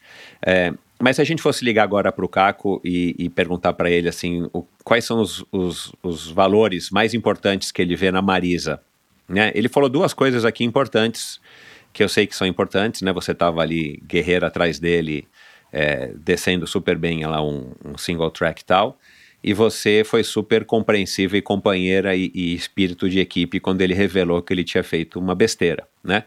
E ao mesmo tempo você também deu uma força para ele, tipo, olha, a gente já caiu uma vez, não vai ser por isso agora que a gente vai se entregar. O que, que você acha que são as suas melhores características como uma corredora de aventura? Nossa, é difícil falar da gente mesmo, né? Mais fácil falar do outro. Mas que você ouve, que você ouve do Juninho, é. que você ouve de um Caco, né? Então, ele fez toda uma explicação por que, que ele te chamou na primeira prova, acho que em 2012, que vocês correram juntos, então um áudio de cinco minutos, né? Que ele estava procurando uma mulher XYZ. É. Então, na verdade, eu acho assim, é, uma característica que eu tenho, acho que é justamente essa que eu falei lá no comecinho do podcast, que é eu sou muito tranquila, sabe? Assim, é, eu nunca tive problema com ninguém na minha vida, graças a Deus. Tipo, a gente vai falar assim, ah, não gosto de fulano, é, fulano, assim, eu acho que eu, eu, respeito muitas diferenças, sabe? E, então, assim, para mim, eu, eu, consigo manter uma tranquilidade muito grande diante dessas, de, de qualquer situação, né? Dificilmente você vai me tirar é, do eixo, sabe? E, e assim, o que eles falam é isso, que eu sou muito tranquila, que eu sou uma pessoa muito agradável de correr, porque eu não sou aquela pessoa que fico reclamando, né? E que eu tô sempre pensando no lado positivo. É, acho que é, é isso, assim. Aí ah, eu gosto demais disso, nossa senhora. eu de novo, né? Eu amo isso, sabe? Assim, é muito gostoso. Eu sinto uma saudade dessa época, nossa. É muito gostoso. Outro dia mesmo eu tava falando com o Juninho, o Juninho também gosta muito, né? Eu falei, ai, marido, que saudade saudade daquela época que a gente podia, mas aí a gente não tinha com que o preocupar, sabe? É diferente, né? Eu, eu tô numa fase da minha vida que eu tô curtindo muito também, então a gente tem que fazer escolhas, né? Exato. Mas acho que assim, é basicamente isso, assim. Acho que talvez tenha pontuei duas, né? Tranquilidade, bom humor. É, é facilidade de lidar com você, você, você no geral, você é uma mulher forte porque a minha. Eu, eu, eu, eu, fiz parte da primeira geração, né? Das corridas de aventura. A gente estava fazendo corrida de aventura antes mesmo da primeira EMA, justamente porque haveria a primeira expedição Mata Atlântica em 98. E, e a gente, né? Todo mundo vinha de outras modalidades, não tinha alguém que era corredor de aventura, porque não existia corrida de aventura no Brasil. E aí tinha muitos triatletas e muitas mulheres triatletas Muito por razões forte. óbvias, né? Tinha muita, é, tinha, tinha algumas mulheres que vinham, sei lá, de um, do montanhismo e tal, mas nesse primeiro momento é, é, foi meio que uma, um movimento natural aqui no Brasil das triatletas estarem, não existia corrida de montanha, né? Pelo menos no Brasil, uhum. darem participando. E claro que a gente procurava as mulheres que eram as mais fortes no triatlon, uhum. né? Porque existia essa condição que eu imagino até que ainda exista hoje, que a, a mulher é quem vai nivelar a equipe por baixo. E aí a gente foi vendo, principalmente é, pela experiência de muitos amigos, que não era isso que acontecia nas provas é. de aventura. Era um cara passando mal, né? É, como você acabou de falar, os meninos estavam passando mal e você estava lá. Né? E olha, aconteceu isso e muito na minha época, e pelo que eu tô vendo, acontece até hoje, né? A Camila é dita como uma mulher super forte, embora esteticamente você olhe, você não vê força ali, né? É assim, eu não te conheço, mas é, mas a gente percebe que as mulheres, eu não te conheço pessoalmente, mas a gente imagina que, que a gente percebe que as mulheres, na prática, são muito mais fortes do que os homens, porque não basta somente ter bíceps, né? É, na verdade, assim, é, você perguntou se eu me considerava forte, né? É, nunca fui a mais forte, tenho total convicção disso, igual tinha a Camila, é, a Bárbara, é, quem mais? Nossa, tantas meninas fortes, a Tati. As meninas eram um monstro, pedalando, remando, tinha, tinha não tinha modalidade que elas não eram boas, elas eram muito fortes. É, e aí, só que eu, eu acredito, né, e acho que por, por, conversas que eu já tive também, pelo livro, ah, até esqueci de falar, o Caco escreveu um livro muito bacana. Sim, ele me mandou o livro aqui, é, preciso começar a ler, que até falei para ele, cara, eu vou ler o livro para depois gravar contigo. Ficou que fala muito... de você em dois capítulos, né? Fala. Já deu uma folheada, é. é. Então, assim, é muito bacana. E aí, e aí assim, então eu, eu acredito que ele me escolheu, né, na época, é, justamente pelas minhas experiências, assim, de, de, relatos, às vezes, de outras pessoas, né? É, e ele fez experiências comigo, tá? Ele me chamou para uma vez. Você passou eu, por um processo seletivo. Não, sabia, não, ele fez esse processo seletivo de uma forma bem sutil. aí, enfim, mas aí, assim, eu, eu, eu acredito que seja muito esse aspecto, né? Na minha, eu, não, eu não sou a mais forte nas modalidades, mas eu me entrego de corpo e alma em tudo que eu faço e eu sou muito tranquila. Então, é, mesmo se eu, por exemplo, tiver sofrendo, eu não vou ficar ali reclamando. Isso que às vezes acontece muito, que a pessoa não consegue se controlar, né, emocionalmente, assim. E até por isso eu falo, eu amo fazer terapia, porque isso é uma coisa que me ajuda muito, assim. Às vezes eu até me controlo até demais, sabe? Que às vezes é até importante a gente falar, né? As coisas. Uhum. Mas, então eu sempre fui muito tranquila, assim, e né, mesmo estando na dificuldade ali e tudo, é, que, que, é, que é inerente já do esporte, mesmo com o de aventura, a gente brinca que tem tudo para dar errado, né? É, e eu sempre soube é, me assim, soube, soube me, me colocar bem é, perante a equipe, sempre soube apoiar as equipes, né? É, passar uma certa tranquilidade. É, e essa questão também de ser mais forte ou não, né? Da mulher nivelar baixo. É, eu acho que assim, na, é, na corrida de aventura, o mais forte uma hora vai estar mais fraco, uma, o mais fraco uma hora vai estar mais forte, e às vezes o mais fraco vai estar fraco mesmo. Enfim, é, Exato, é, não existe uma constância, né? É, é, realmente muito variável, né? Às vezes você pode machucar, às vezes é, e, sei lá, tem uma dor no, no tornozelo, bolha no pé, é, enfim, pode cair, é, você pode ter uma baixa mesmo, porque não hidratou tão bem, não comeu bem. É, então, as variáveis são muito grandes. Tem gente que, que corre melhor, né? se adapta melhor ao calor, outras ao frio. É, então é, é, é, um esporte incrível, assim, porque não tem uma, uma previsibilidade, né? E, então você tem que estar o tempo todo é, lidando com as dificuldades e sabendo controlar seu emocional, né? Desculpa, tô balançando aqui. então, saber e se adaptando seu... ao que a natureza, né, que é o título do livro do, do Caco, né? A natureza te desafia, né? O que a natureza está te apresentando naquele momento, né? Exatamente. Seja o terreno, seja o, o, a temperatura, né? Exatamente. Foi até engraçado, assim, né, dessa prova que ele falou da Costa Rica aí, é, a gente a gente conseguiu chegar num ponto de apoio lá, que foi depois desses 10 quilômetros, né, que ele falou, e a gente chegou no ponto de apoio, não, numa transição, que eles só deixaram uns, uns, uns barris, assim, com as nossas coisas de transição. E aí, na hora que a gente chegou lá, nossa, não, não, a gente custou achar. Parecia que eles estavam escondendo o barril da gente, foi muito engraçado, porque acho que eles não esperavam que a gente fosse chegar, né? Pelo uhum. que aconteceu, porque os meninos claro. passaram mal, a gente ficou muito tempo parado. E aí, quando a gente chegou em Itaí, aí nós entramos pro, pro rafting do jeito que a gente estava, não pegamos muita coisa, não tinha nem jeito, acho que, se eu não me engano, a gente não achou os, tudo que a gente precisava, a gente achou um. Aí a gente entrou pro rafting, o rafting era um rio que não dava para fazer rafting, porque não tinha muito volume de água.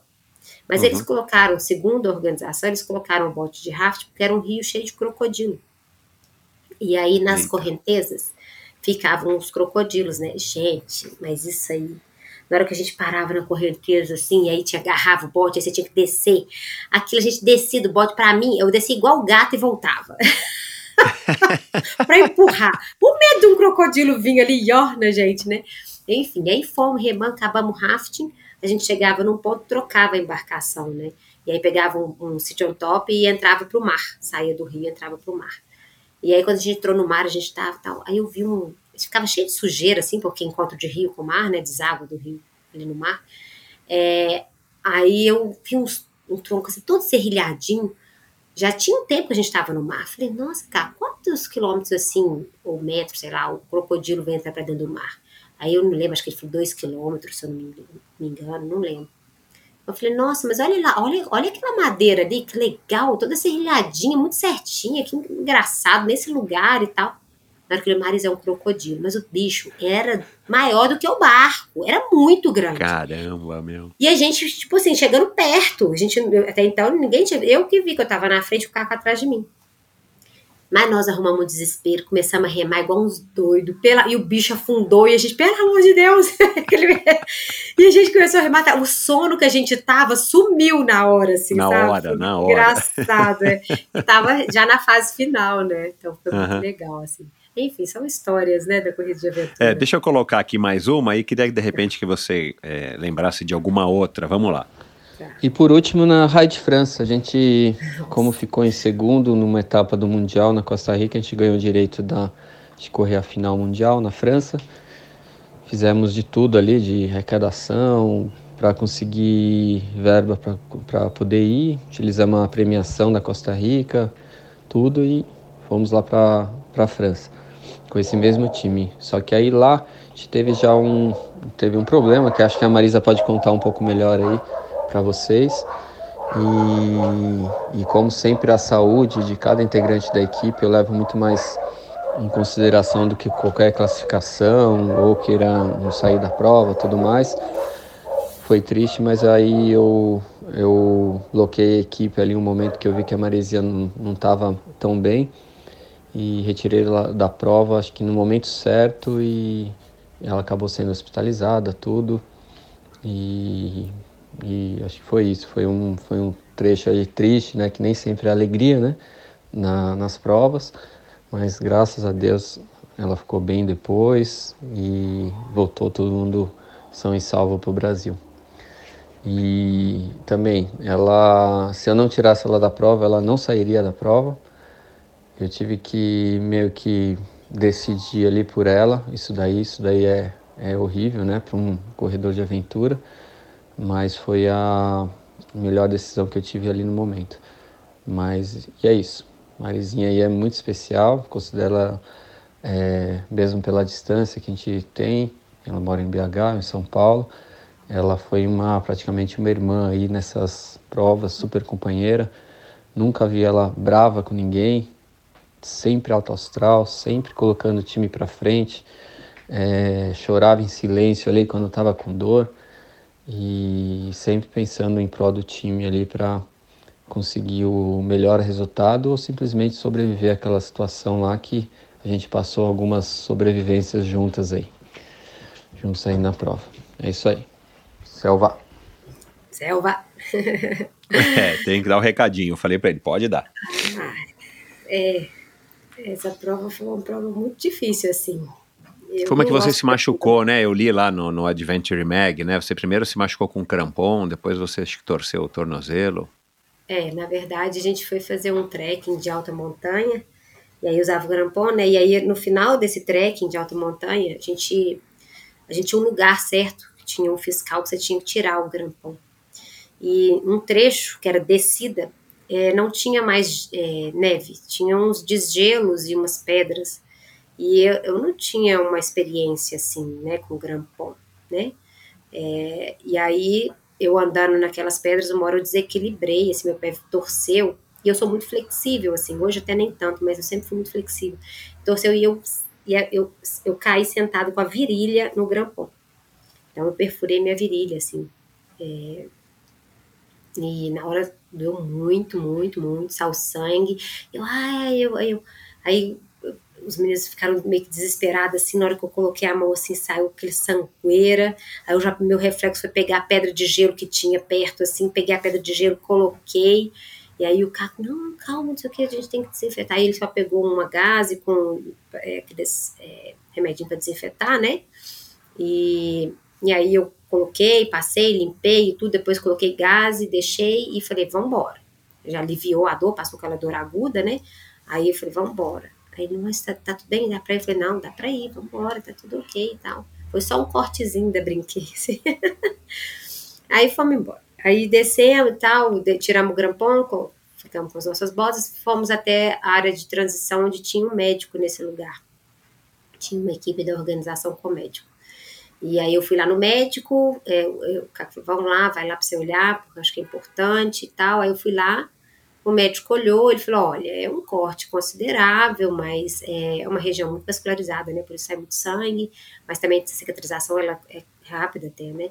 Aí falou, é, o risco que você tem é de uma infecção, então você tem que cuidar bem da higiene do local e tal, tal, tal. Eu falei, ok. Aí cheguei lá, aí era ruim assim ir no banheiro, sabe? Uhum. Fazer xixi quanto fazer cocô. Uhum. Doía muito. E aí eu fui, é, falei, expliquei, né? O Caco também estava participando lá junto, né, acompanhando o que estava acontecendo. Falei, aí os meninos, e aí? Eu falei, não, dá pra ir, vambora. E era uma bike, né? Aí eu sentei na bike e falei, não, dá pra pedalar tranquilamente e tal, vambora. E assim a gente foi. E fizemos um pedal e tal. Aí depois desse, se não me engano, era depois desse pedal mesmo. Aí a gente tinha é, entrava numa área de transição também, trocava, a gente ia cair para um trekking. E nesse trekking, é, a gente tinha que fazer uma. A gente fazia uma, um pedaço de trek, depois a gente tinha que fazer uma ascensão dentro de uma. Como se fosse uma gruta, assim, é, só para você atravessar. A gruta era pequenininha, sabe? Como se fosse uma caverninha, você atravessa ela e continua do outro lado no trek. E ele era um riozinho de água de desgelo.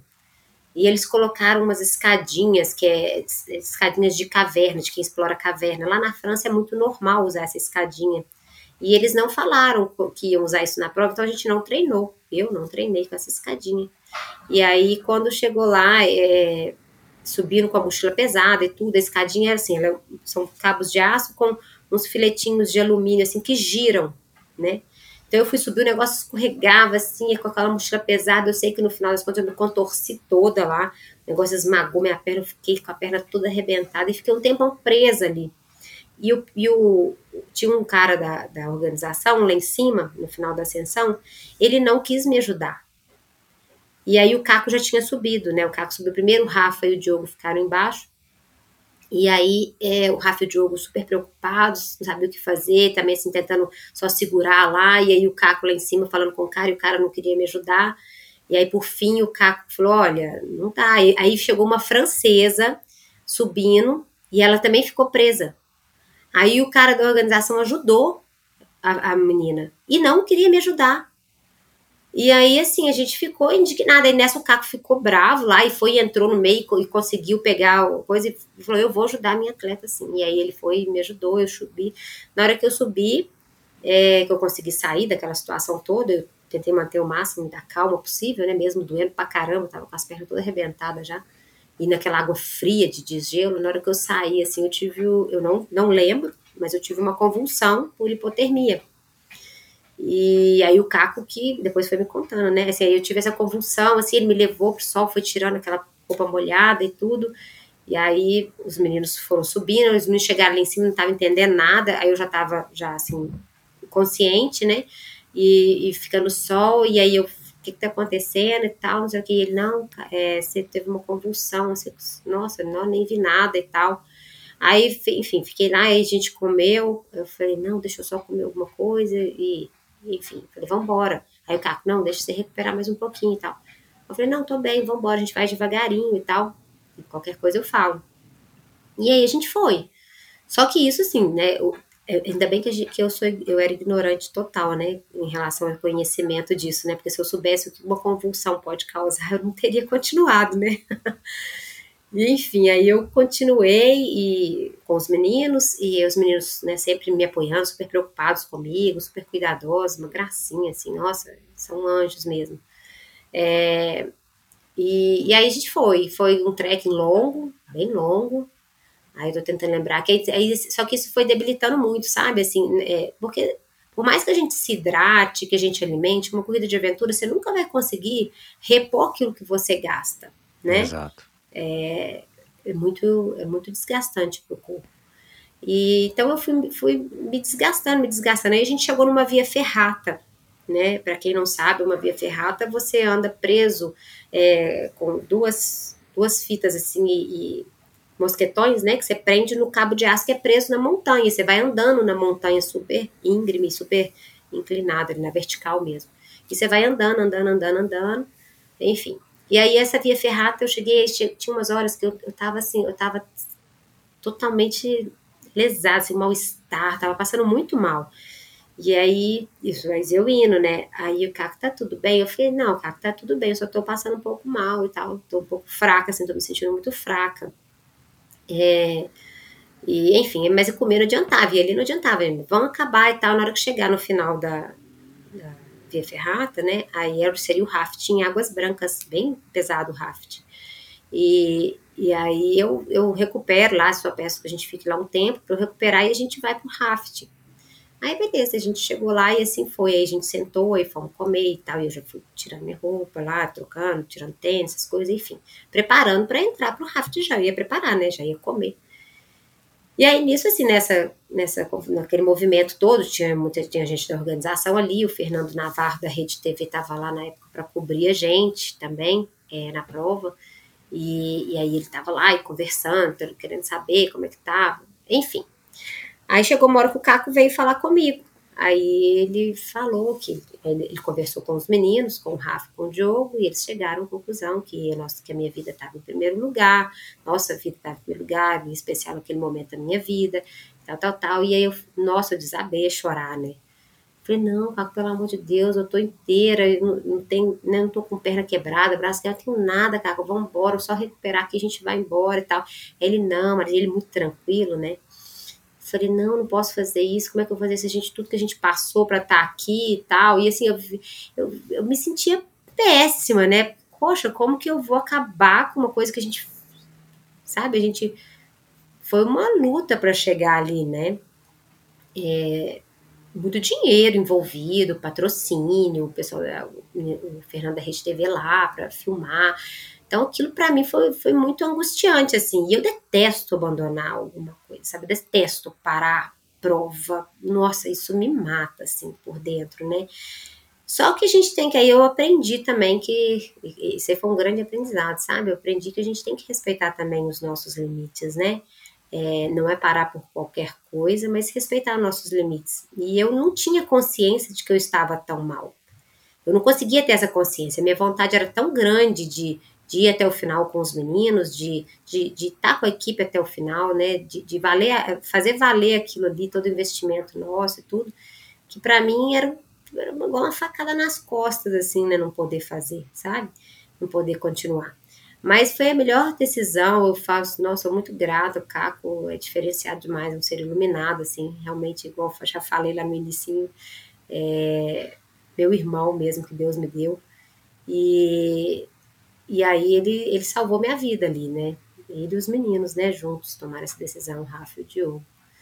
E aí eu fui, eles, eles falaram assim, ah, Marisol, então vamos fazer o seguinte, você vai ficar aqui, a gente, a gente vai entrar no raft com o Fernando, tá? Pra fazer umas imagens. Eu falei, não, tudo bem, vai lá.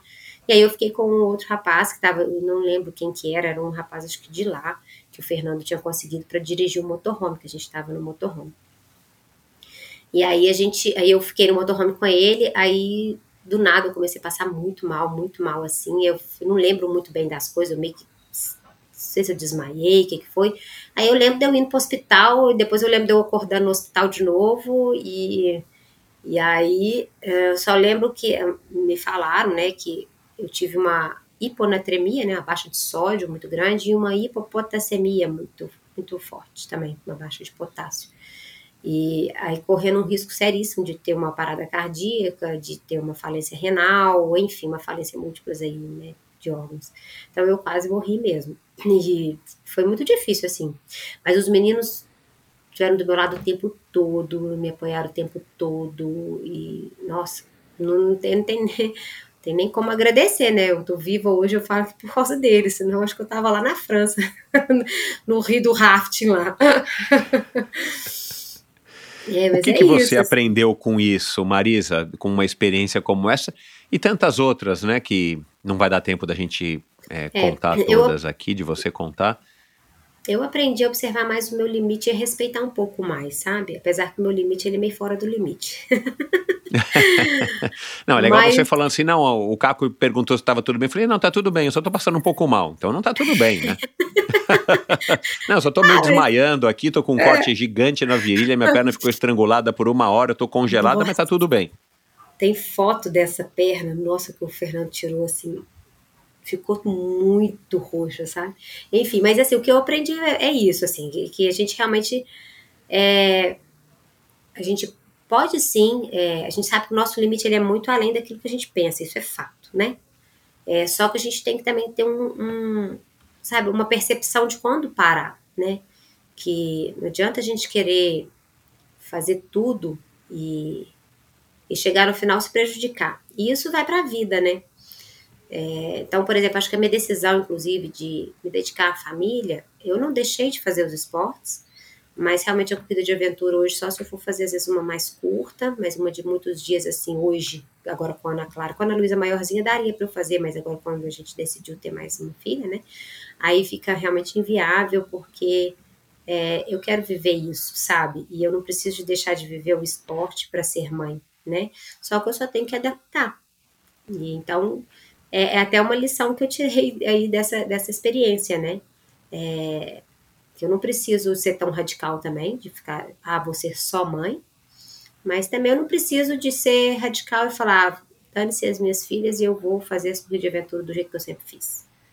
Né? Então, é, eu sei que se eu tiver oportunidade, eu ainda vou fazer, não sei te falar quando, mas acho que Deus sabe a hora certa e e minha intuição também vai, vai saber me dizer. É, e eu espero que eu possa correr com o Caco de novo. Legal, tomara. É... Legal.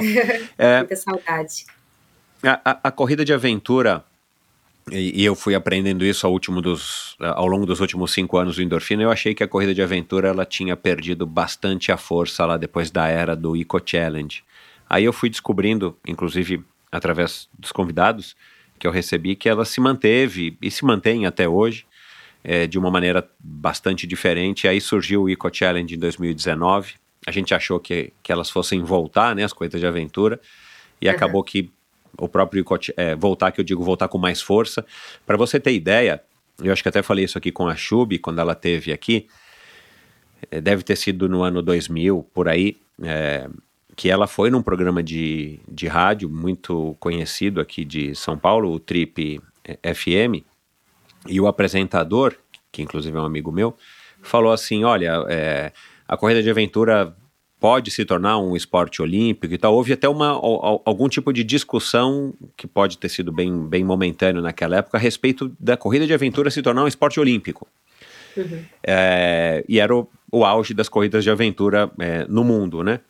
É, será que as corridas de aventura também não têm esse grande obstáculo, né, de ter é, situações como essas que você viveu, por exemplo, na França, né, de você ter tido aí uma situação que eventualmente é, você passou muito perto de, de morrer ou o que aconteceu, né, notoriamente com Alexandre Freitas, que infelizmente hoje já, já não está mais conosco, que passou aqui pelo Endorfina para contar a história dele é, depois lá do Eco Challenge de Fish, onde ele, enfim, ele teve uma mudança radical na vida dele por conta da bactéria, quer dizer, é, será que a corrida de aventura não, não tem essa característica que acabou fazendo com que ela, infelizmente, não deslanchasse como deveria ser, né? Já que a gente sabe que a corrida de aventura proporciona esses, esses momentos tão mágicos para quem participa?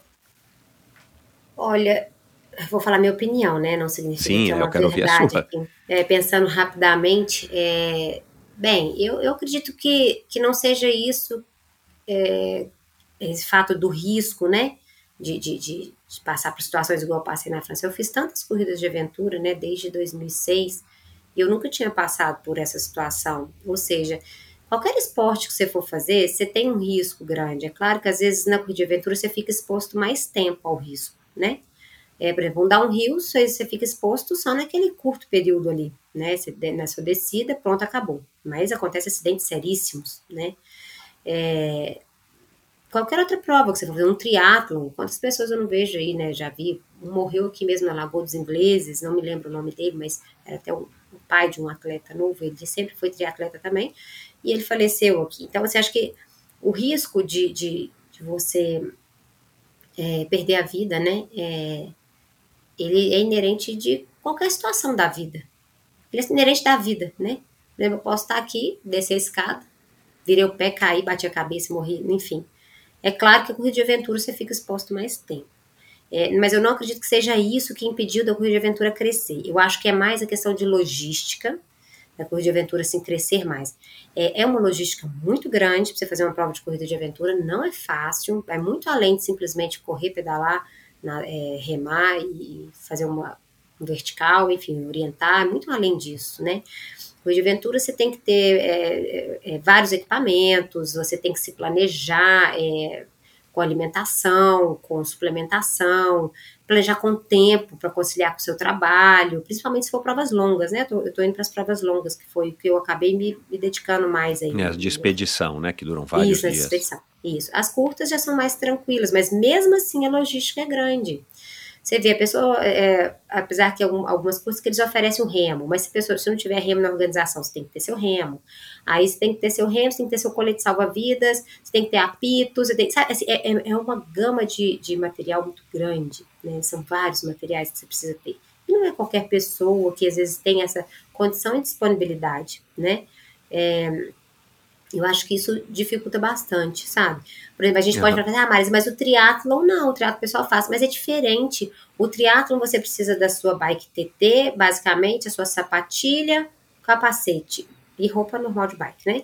Aí, nadar é o maior, tá, não, não tem muito, é, tem muita coisa, mas não, não tem, tem mas não, não, se compara à prova de mas aventura, né? Nem se, se compara. compara. É, não é. se compara, sabe? O tanto de itens que você tem que ter, é, para treinar para uma corrida de aventura, é, principalmente aqui em Belo Horizonte, nossa, bike e, e trek ok, mas vai remar aqui, é difícil, não é fácil treinar canoagem aqui.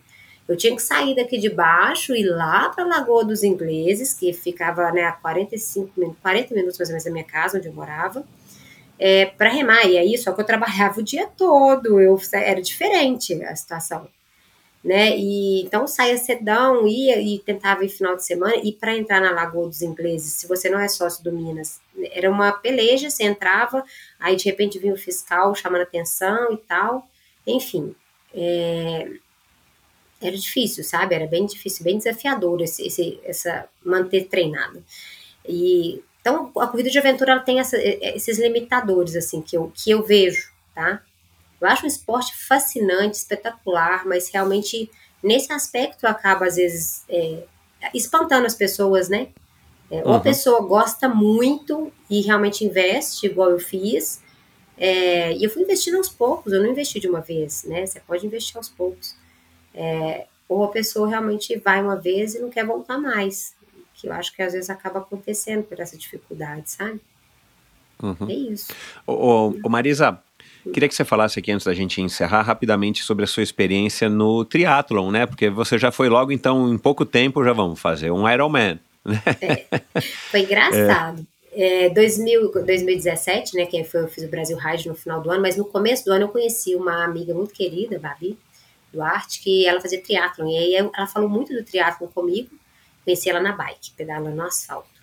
E aí eu falando da Cuide Aventura com ela, né? E eu apaixonei. Eu falei, gente, eu vou fazer. Eu já sempre tive vontade de fazer o Ironman mais como um desafio, porque eu claro. nunca, nunca fiz aula de natação, né? E eu sei nadar, mas não sei nadar tecnicamente. E aí eu falei, teve um ano que inclusive eu me inscrevi no Ironman, eu não fiz, acho que foi 2000, ah, não lembro o ano, vou, vou fazer força aqui não, senão eu vou acabar tomando tempo. Mas eu já me inscrevi uma vez, só que teve uma corrida de aventura na mesma época, então eu acabei cancelando minha participação e mais tinha me inscrito mais como um desafio mesmo.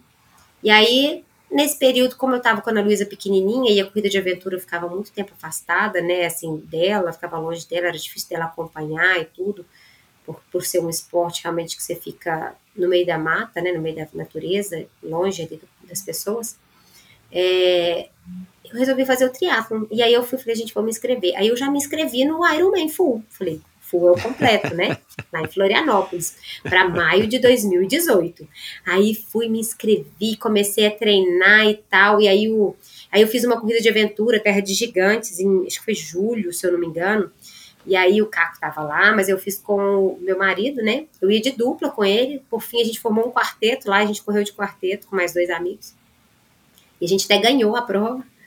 E, e aí o Caco tava na organização. Aí a gente. É, é aí eu, lá tinha um amigo nosso lá, o Betilman, do Rio, que falou assim: Ah, você vai fazer. Tô vendo que você vai fazer triatlo e tal. Não, eu quero te presentear com o treinamento. Falei, o quê? Eu não acreditei. Falei, ah, não, eu não tô acreditando. Aí ele me presenteou, ele me treinou para poder fazer o triatlo. E, e aí eu, nesse meio do caminho, a minha amiga falou assim, mas você tem que fazer um meio iron antes. Eu falei, mas por que, que eu tenho que fazer um meio iron? Ela, não, como que você vai fazer um iron? Eu falei, uai, Babi, eu pra mim era tranquilo, eu vou só nadar, pedalar e correr. Exato. Não, e à noite eu sei que eu vou dormir na minha casa, na minha cama, é, no hotel, né? No hotel. É, e aí eu falei assim, eu falei, olha, vou, durante o dia eu vou amanhecer, vou fazer a noite, eu vou estar dormindo no hotel tranquilo, enfim.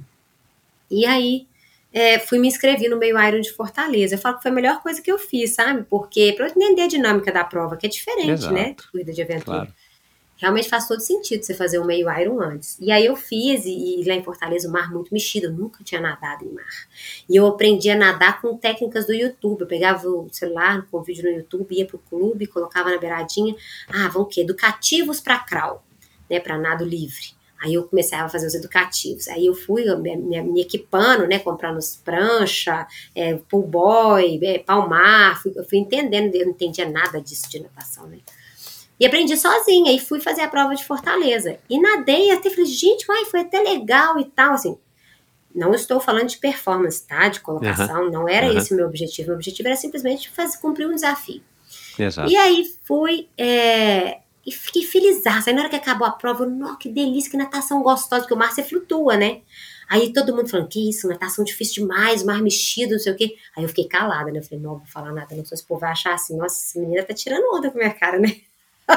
Aí eu fiquei caladinho, só comentei com a minha amiga depois. Eu falei, Babi, que engraçado. Todo mundo falando que a natação foi difícil, mas eu achei tão gostosa. Enfim, aí fui. Aí, faltando três meses para fazer o Iron Full, eu falei, gente, eu preciso fazer uma aula, pelo menos um pouquinho de aula de natação, para eu sofrer menos, né? Pra eu chegar na bike, porque você chega meio zonza, assim, né? Você não tá muito acostumado a fazer esses treinos de transição. Você chega meio zonza, eu percebi isso chega meio letárgica. Aí eu fui e, e fiz, conheci o Vacário, um treinador do Minas, um cara muito bom, uma gracinha, foi outro anjo na minha vida, sabe? Aí o Vacário me, me abraçou assim e, e me treinou e falou: ah, não é tão ruim, você nada até bem e tal, só melhorar isso, isso, aquilo. Foi fazendo os educativos, e aí eu fui melhorando, fui melhorando. Não, eu comecei a nadar um machado com cabo. Não era mais um machado sem cabo. Entendeu? Ai, ai. Melhorei. Aí eu fui pro Iron, né? Cheguei lá na natação. E, assim, interessante que mesmo lá em Fortaleza, eu olhava no Strava, a minha natação foi legal, não foi aquela natação, sabe, toda, porque tem gente que vai Torta. nadar, não tá acostumado, tudo é torto. A minha foi super certinha, assim, pouquíssimo erro. E aí lá no, em Floripa também a mesma coisa. Eu fiz a natação e assim, o mar já era todo flat, né? Aquele mar lisinho, sem onda. Parecia uma piscina, assim. Mas a, com a vantagem de flutuar mais por da água salgada. Exato. Foi muito gostoso, sabe? Aí nadei, no final ainda começou a dar uma corrente, que começou a puxar um pouquinho, eu consegui perceber e consegui errar o mínimo possível. Então eu nadei praticamente né, os 3,800 ali, muito pouquinho a mais. E aí saí, já saí outra pessoa já, né? E aí mais consciente do, do, de como que era e tal. Fiz minha transição, fui pra bike, fiz a, a bike, aí a bike, nossa senhora, 180 quilômetros. 6 quilômetros meu pneu furou. Depois o povo jogou tarraxinha no asfalto. E eu fui uma das ah, sorteadas. Meu Deus do céu. Mas Maceió eu, agora recentemente teve isso também, cara. Eu vou te falar, viu, né? Meu? Pô, espírito de porco, né? Fazer um negócio desse. Mas enfim, a gente vai entender a cabeça do outro. Às vezes tá incomodando demais ele o evento na cidade, né? Enfim, mas aí fui, o pneu furou, aí eu parei e falei, puxa vida. Aí no meu treino, por incrível que pareça, no meu último treino de 180 km, meu pneu furou duas vezes. Uma, um amigo ajudou a trocar, e a outra eu tive que trocar sozinha, porque eu tava sozinha. Porque eu tinha que fazer um treino de 180, ninguém sobrou comigo. Todo mundo só tinha que pedalar, tipo, 80, 90. E eu tinha 180. Enfim, troquei em, tipo, acho que sei lá, devo ter trocado nos 5 minutos meu pneu. Excelente, troquei muito rápido. Excelente. É. Claro. Troquei muito rápido, assim, e tinha mais um pessoal lá com o pneu furado, e os caras, tipo assim, puto. Eu falei, ô, oh, não, se precisar de ajuda, se quiser tal, tem gazinho aqui. Joguei o gazinho pro cara. E eu falei, não, só vamos parar não, vamos embora. Os caras, tipo assim, putz, sabe, querendo parar. E eu falei, oh, gente, o que, que eu posso fazer? Oh, meu pneu furou, o que eu posso fazer é trocar. Se o meu, porque tem uns que não tem câmera, não tem jeito de trocar, né? Mas no meu caso eu tinha câmera, então o que eu tinha que fazer era trocar e continuar. Eu vou parar uma prova por causa disso, pelo amor de Deus, né? Aí continuei na prova, mas eu entendo que aquelas pessoas que treinam muito, querem performance, querem pódio, eu entendo às vezes o motivo deles pararem por isso, porque eles perdem total sentido de continuar, né? E só completar, eu entendo, porque o triatlo para mim não era um, um objetivo profissional igual muitos, né? É, meu objetivo era simplesmente cumprir um desafio. E aí fui, aí chegou numa área que tinha um, é, é, um equipamento reserva, né? E aí eu fui lá, parei, parei lá também, peguei, falei, vai que fura de novo. Aí eu não vou ter nada para trocar. Parei lá, peguei as coisas de novo, peguei mais câmera de ar, peguei mais gazinho, peguei tudo, coloquei a bolsinha e fui. Já perdi um tempo a mais aí também, porque você tinha que parar a bicicleta, correr, achar a sua bolsinha com seu número, voltar para a bicicleta e tal, e dali empurrar a bicicleta até a saída. E assim foi. É, aí completei em 12 horas a corrida. A maratona foi ok? Foi super melhor do que eu imaginava. Não acreditei que ia ser tão não tinha pedra para torcer fácil. o pé, não tinha. Não, gelo, não tinha montanha para subir. ai, ai. Não tinha água de desgelo para atravessar, igual na Patagônia, sabe? Não tinha esse, esse sofrimento. Então, assim, é, e é interessante que tinha uma mini subidinha lá, numa parte, e aí foi o único lugar que eu não corri, que eu andei, andei muito rápido. Foi até engraçado que eu andava e o povo parecia que estava parado. Aí eu falei, gente, isso é da corrida de aventura. Por quê? Você andar é diferente de correr. Quem corre não necessariamente anda bem, anda rápido. Exato. A mobilização muscular é diferente, né? Exato. Então, assim, eu andei muito rápido. Foi até engraçado, porque, gente, parece que o povo tá parado, né? Mas eu tenho essa lembrança desse momento, assim, da prova. Mas fui, corri tudo, é, cheguei correndo, uma felicidade no final dar um gás, né? E minha família tava lá me assistindo. Ana Luísa, minha filha. Que é outra marido. dinâmica da corrida é, de aventura, né? É, minha, duas irmãs minhas conseguiram ir, a Cláudia com o Lucas, minha filhada, a Ana Cristina e o Otávio, meu cunhado, com os meus três sobrinhos, só a Flávia que não conseguiu ir, mas foram todos me assistir, então foi muito gostoso, sabe, assim, para mim, e aí aquilo foi muito legal, assim, eu falei, poxa, tá vendo, era isso que eu queria, eu queria fazer, né, minha vontade era fazer um esporte que eu conseguisse levar minha família junto, eles participarem, eles me verem, me assistirem, sabe? Comemorar comigo, vibrar comigo ali. Porque a corrida de aventura é muito legal também. Tem um pouco disso também, mas é um pouco mais distante, né? É, você não consegue ficar me acompanhando ao vivo ali, eu correndo, eu passar pedalando, eu passar correndo, é muito difícil, é, né? Uma, uma prova expedicionária, especialmente. Então, assim, foi, foi uma experiência incrível o triatlo. E aí depois eu fiz Agora... mais dois meio irons. E aí eu, aí eu parei, que aí... Voltou, depois... voltou pro mountain bike. Isso, voltei para o mountain bike em 2019. Aí fui, e você tem planos de voltar para o triatlon? A hora que você desmamar da Ana Clara? Não, pro triatlon não. Aí agora eu quero ficar mais é na bike mesmo, sabe? Uhum. É, agora minha, minha, meu desafio agora, né, que eu coloquei para mim já tem um tempo, inclusive, que a pandemia acabou é, postergando um pouco, que é justamente melhorar minha técnica assim na bike. Apesar, né, igual o Caco falou, já eu, eu, tenho uma técnica boa, eu sei, eu tenho consciência uhum. que minha técnica é boa. Dá sempre para melhorar, né? É, mas dá sempre para melhorar e tem muito para melhorar, né? Igual eu falei, as bikes estão evoluindo, as pistas estão evoluindo e eu quero aprender a saltar com segurança, sabe? Isso é uma coisa que me incomoda, assim, que eu quero aprender. E, e andar mais é, fluida com essas pistas novas, de saltar e conseguir sair fluida de, uma, de um salto, sabe? É, enfim, é isso, assim, conduzir com segurança nesses, nesses obstáculos, sabe? Ô, Marisa, qual que é o segredo? Você tem algum segredinho aí na tua preparação? Um suco de beterraba?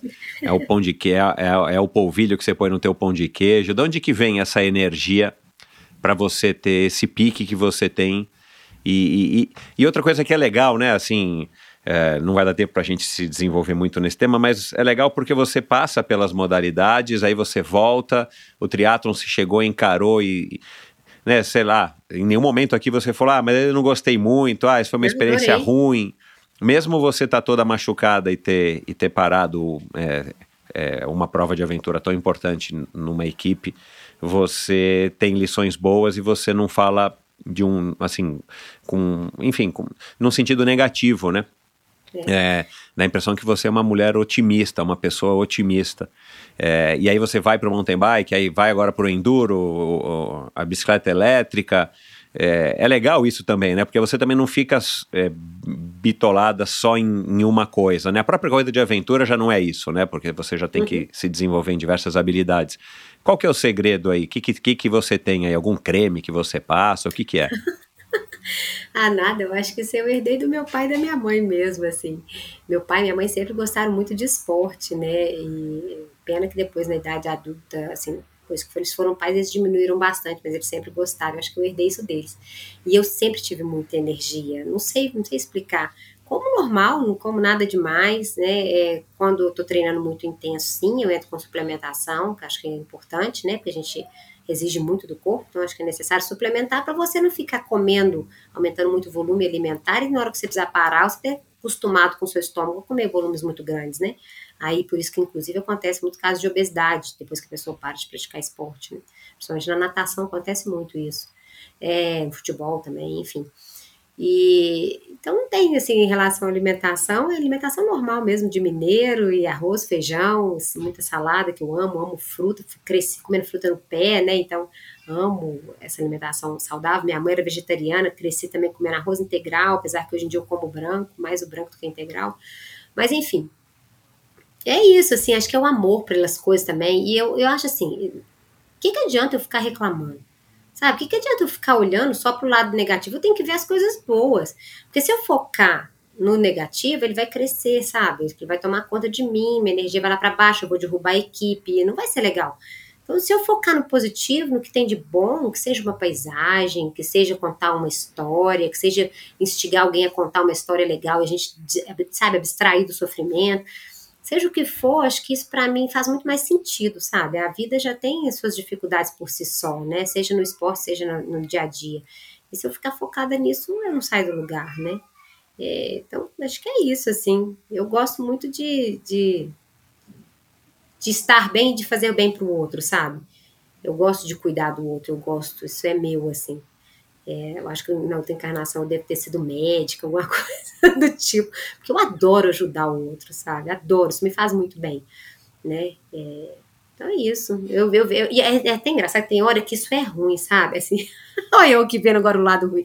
É porque às vezes as pessoas me perguntam e parece que assim, poxa, mas nossa, a Marisa fala, parece que é tão fácil. Ah, não é que é fácil, mas o que, que nessa vida é fácil, né? Tudo que você vai fazer quando você nasce, você tem que aprender a andar, a comer, a falar. Seu dente nasce, dói para danar, estourando a gengiva, enfim. Você já. Nada é fácil nessa vida, nada é de graça, né? É... Então, assim. Às vezes é difícil para mim falar realmente das coisas ruins, graças a Deus. Eu acho que isso é bom, é ruim, mas é bom, né?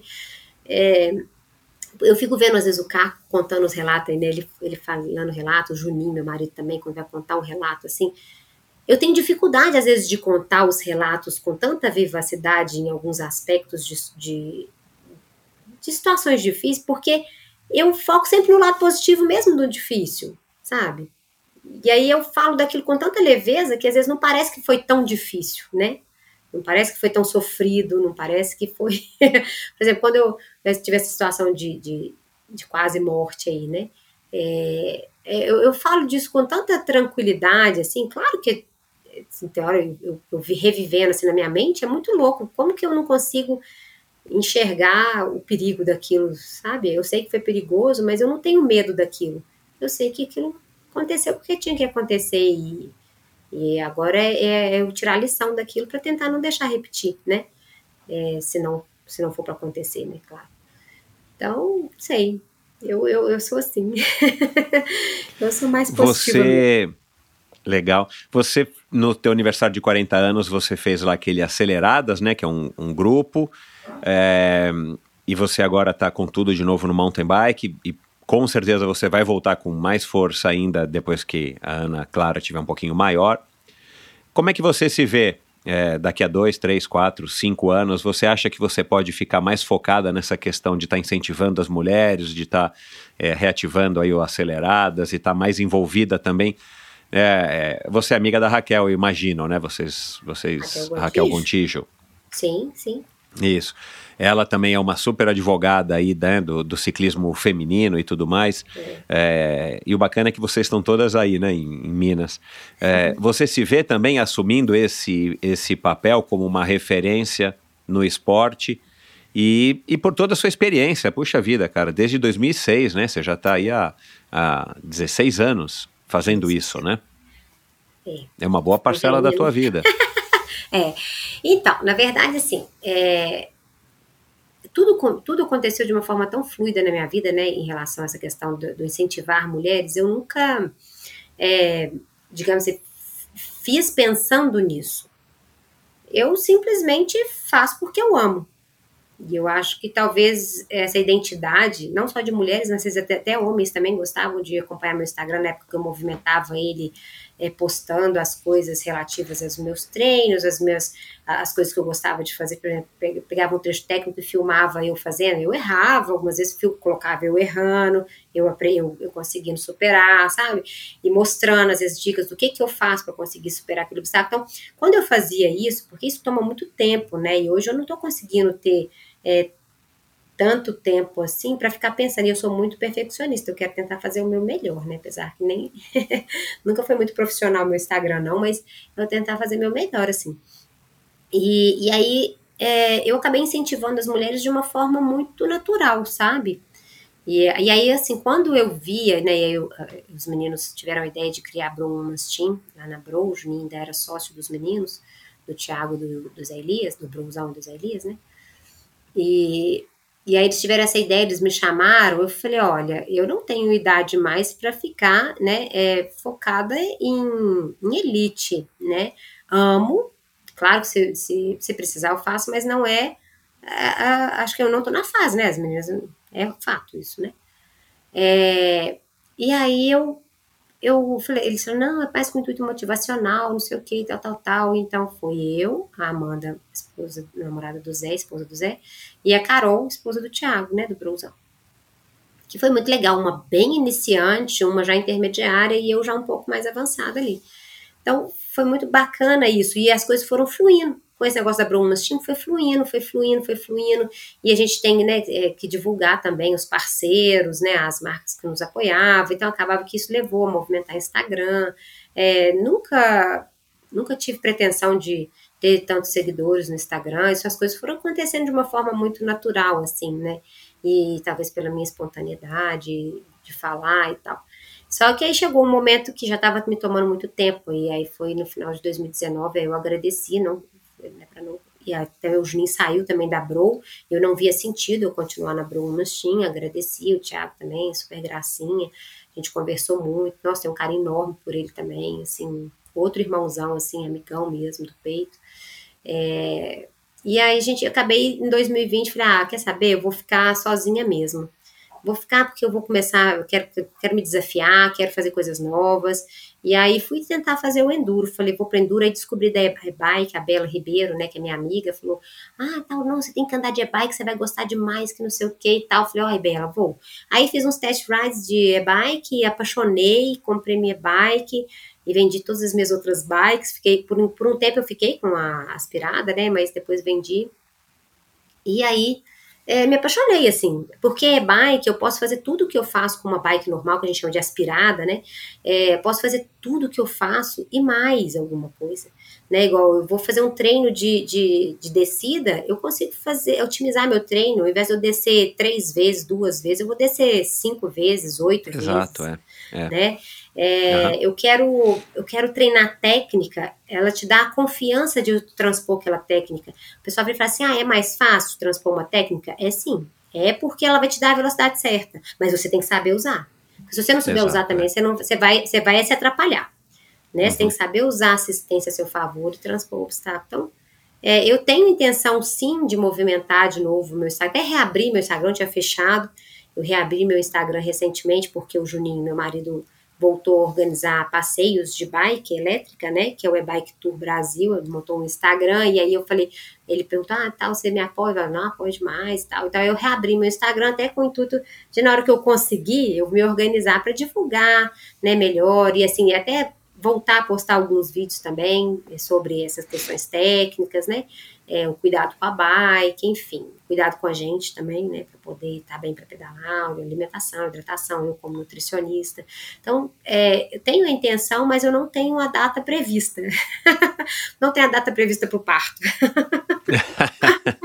Entendeu? Tá é, mas, mas vou sim. É, eu gosto muito disso, assim, e eu gosto muito de ajudar. E eu estou sempre ajudando, mesmo não estando movimentando no Instagram, na vida real eu tenho ajudado muita gente, assim, sabe? Muita uhum. gente, quando sempre que eu vou para trilha, às vezes eu vou com as minhas amigas de bike aspirada e dou altas dicas para elas, né? Elas até falam, ah, nossa senhora, mas que dia que você vai de novo comigo?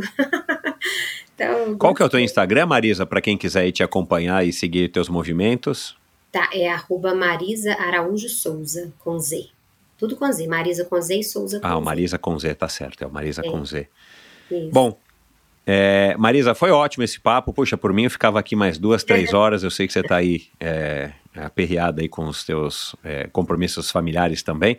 Muito obrigado, adorei te conhecer. É, parabéns por essa trajetória, parabéns aí pelas suas, por essa sua atitude, né? Principalmente é, perante a, a, vida, porque eu acho que é, as pessoas que são assim vivem de uma maneira melhor, são privilegiadas e eu acho então que é, você se encaixa nesse perfil. Muito obrigado por ter compartilhado tanto aqui das suas histórias e sinta-se sempre à vontade é, para voltar aqui para o Endorfina para contar os seus novos passos, os seus novos movimentos.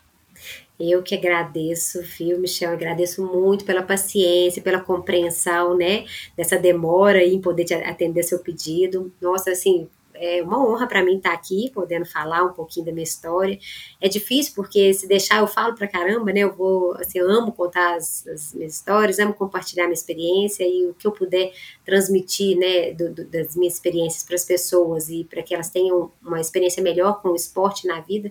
Isso aí eu vou fazer sempre. É, é, com muito carinho, né, que eu participei aqui e espero que você tenha mais oportunidades, né, de participar, de poder contar mais mil e uma histórias que tem aí. Então, e que estão então. por vir, né, e que estão por vir aí, tá bom? Que bom.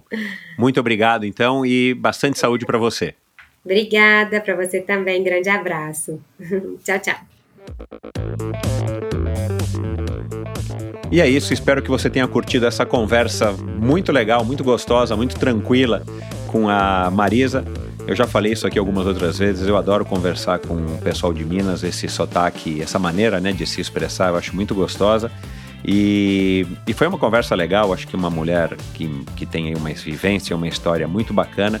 E essa maneira aí que eu falei agora no final, né, dela encarar a, a vida e, através do, da ótica dos esportes é muito, muito interessante. Então, vai lá, eu vou colocar, como sempre, no post do episódio de hoje um link para as redes sociais dela e vários outros links para diversos assuntos que a gente conversou aqui, matérias, vídeos, o podcast que eu ouvi com ela, uma live bem legal aí de duas horas e meia, onde ela fala em detalhes sobre a participação dela na, na prova da Patagônia. E se você curte corridas de aventura, se você curte mountain bike, já passaram por aqui expoentes dessas duas modalidades aqui é, no Brasil. Entre eles, eu vou citar aqui o Thiago Bro, que nós falamos aqui, né? O Thiago Drills, o Bro Bruto, a Camila é, o Thiago também participa de coisas de aventura, né? Ele que é um mountain biker, uma celebridade do, do Instagram. A Camila Nicolau, a Chub Guimarães, o Rafael Campos, Zé Pupo, o Alexandre Freitas, o Said, aí no mountain bike ah, teve o Rafael Campos também. É, no mountain bike, a Raquel Gontijo, a Roberta Estopa, a Jaqueline Mourão, Raíza Golão, Marcela Lima, é, Henrique Avancini, Vivi Faveri, Cocuzzi e por aí vai, pessoal. A lista é grande, já são mais de cinco anos de endorfina, então se você quer ouvir esse e todos os episódios de Endorfina, vai lá no meu site e lá também você encontra o endorfinabr.com e lá você encontra também uma ferramenta de busca que você pode buscar por modalidade. Fica um pouco mais simples para você achar o convidado que você quer de acordo aí com a modalidade, pelo menos a modalidade principal que esse convidado participa. Esse mesmo aqui da Ana da Marisa, você vai estar tá, é, achando ele na categoria mountain bike e na categoria corrida de aventura, categoria outros. É, eu acho que não tem categoria corrida de aventura, aliás, eu preciso colocar, porque agora eu vou dar uma acelerada aí nessa modalidade aqui dentro do Endorfina. Enfim, é, não se esqueçam de entrar em contato comigo, Endorfina BR é o meu perfil no Instagram, é a maneira mais fácil e prática de você estar tá entrando em contato com Endorfina, de você estar tá conhecendo um pouquinho mais, vendo as imagens dos convidados, fotos dos convidados e, e, e você, claro, é, é, interage aí comigo, como eu acabei de falar, é uma maneira bem legal que eu adoro, tenho respondido aí quase todas ou todas as mensagens que eu recebo, muitas vezes eu demoro um pouquinho, mas eu tardo, mas não falho, eu respondo. É, no endorfinabr.com, lá você encontra um link para o meu perfil no Instagram, você encontra um link para o meu canal no YouTube. É, você consegue apoiar financeiramente esse projeto, você é, conhece, consegue é, assinar a newsletter semanal, acho que já faz um tempo que eu não falo dela. É, modéstia à parte, é uma newsletter bem legal, as pessoas que, que assinam adoram. É, toda sexta-feira eu envio um e-mailzinho curto com assuntos é, que eu acho que são legais de serem compartilhados, é, que me despertam a atenção, inclusive onde eu faço uma reflexão, onde eu faço comentários a respeito do convidado da semana. Então vai lá, assine essa newsletter que automaticamente já no próxima, na próxima sexta-feira, depois que você assinar, você já vai estar recebendo esse e-mailzinho curto que, quem sabe, traz um pouco mais ainda de inspiração, além desses episódios, desses convidados, traga um pouco mais de inspiração para o seu final de semana, principalmente. É isso. Muito obrigado pela sua audiência. Não se esqueçam, endorfinabr.com. Sigam, assinem o Endorfina no seu uh, agregador de podcasts de preferência. Essa é a melhor maneira de ajudar o Endorfina a estar tá sendo descoberto e conhecido aí por um maior número de pessoas. Afinal de contas, quem é que não gosta de uma boa história? Vamos espalhar, espalhar as boas histórias, espalhar, espalhar as histórias que nos inspiram.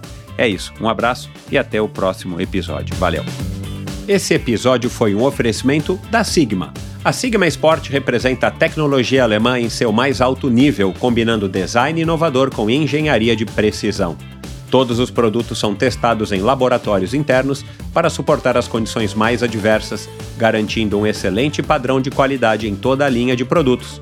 A Sigma trabalha com iluminação, ferramentas de bolso, ciclocomputadores com e sem GPS e também com relógios com monitor cardíaco com e sem GPS. E já chegou aqui no Brasil o ROX 11.1 Evo, o GPS com a melhor relação custo-benefício do mercado. Um produto com alta qualidade e confiabilidade que se destaca pela configuração descomplicada, e isso aí eu posso atestar porque eu estou usando já faz quase um ano. É uma configuração rápida e simples através do app Sigma Ride. Além do display colorido e personalizável com até oito cores, possui opções para navegação com mapas que podem ser baixados diretamente no aparelho em arquivos GPX treinamentos estruturados, que também podem ser baixados no formato .fit, possui conexão com sensores externos, com conexão Bluetooth e ANT+, como cadência, frequência cardíaca, que é o meu caso, potência DI2 e até bikes elétricas. Quer mais? Ele ainda pesa apenas 56 gramas. Saiba mais em sigmasport.com.br e siga arroba sigma underline sport underline Brasil. Lembrando que o esporte é o esporte inglês S-P-O-R-T. Arroba Sigma Underline Sport Underline Brasil.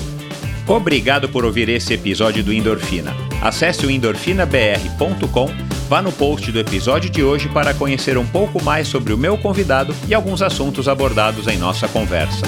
Lá você ainda encontra todos os episódios do Endorfina. Siga o Endorfina BR no Instagram e confira imagens inéditas e inusitadas dos meus convidados. Participe enviando comentários e sugestões. Se você curtiu, colabore assinando Endorfina no seu agregador de podcasts preferido e compartilhando com seus amigos.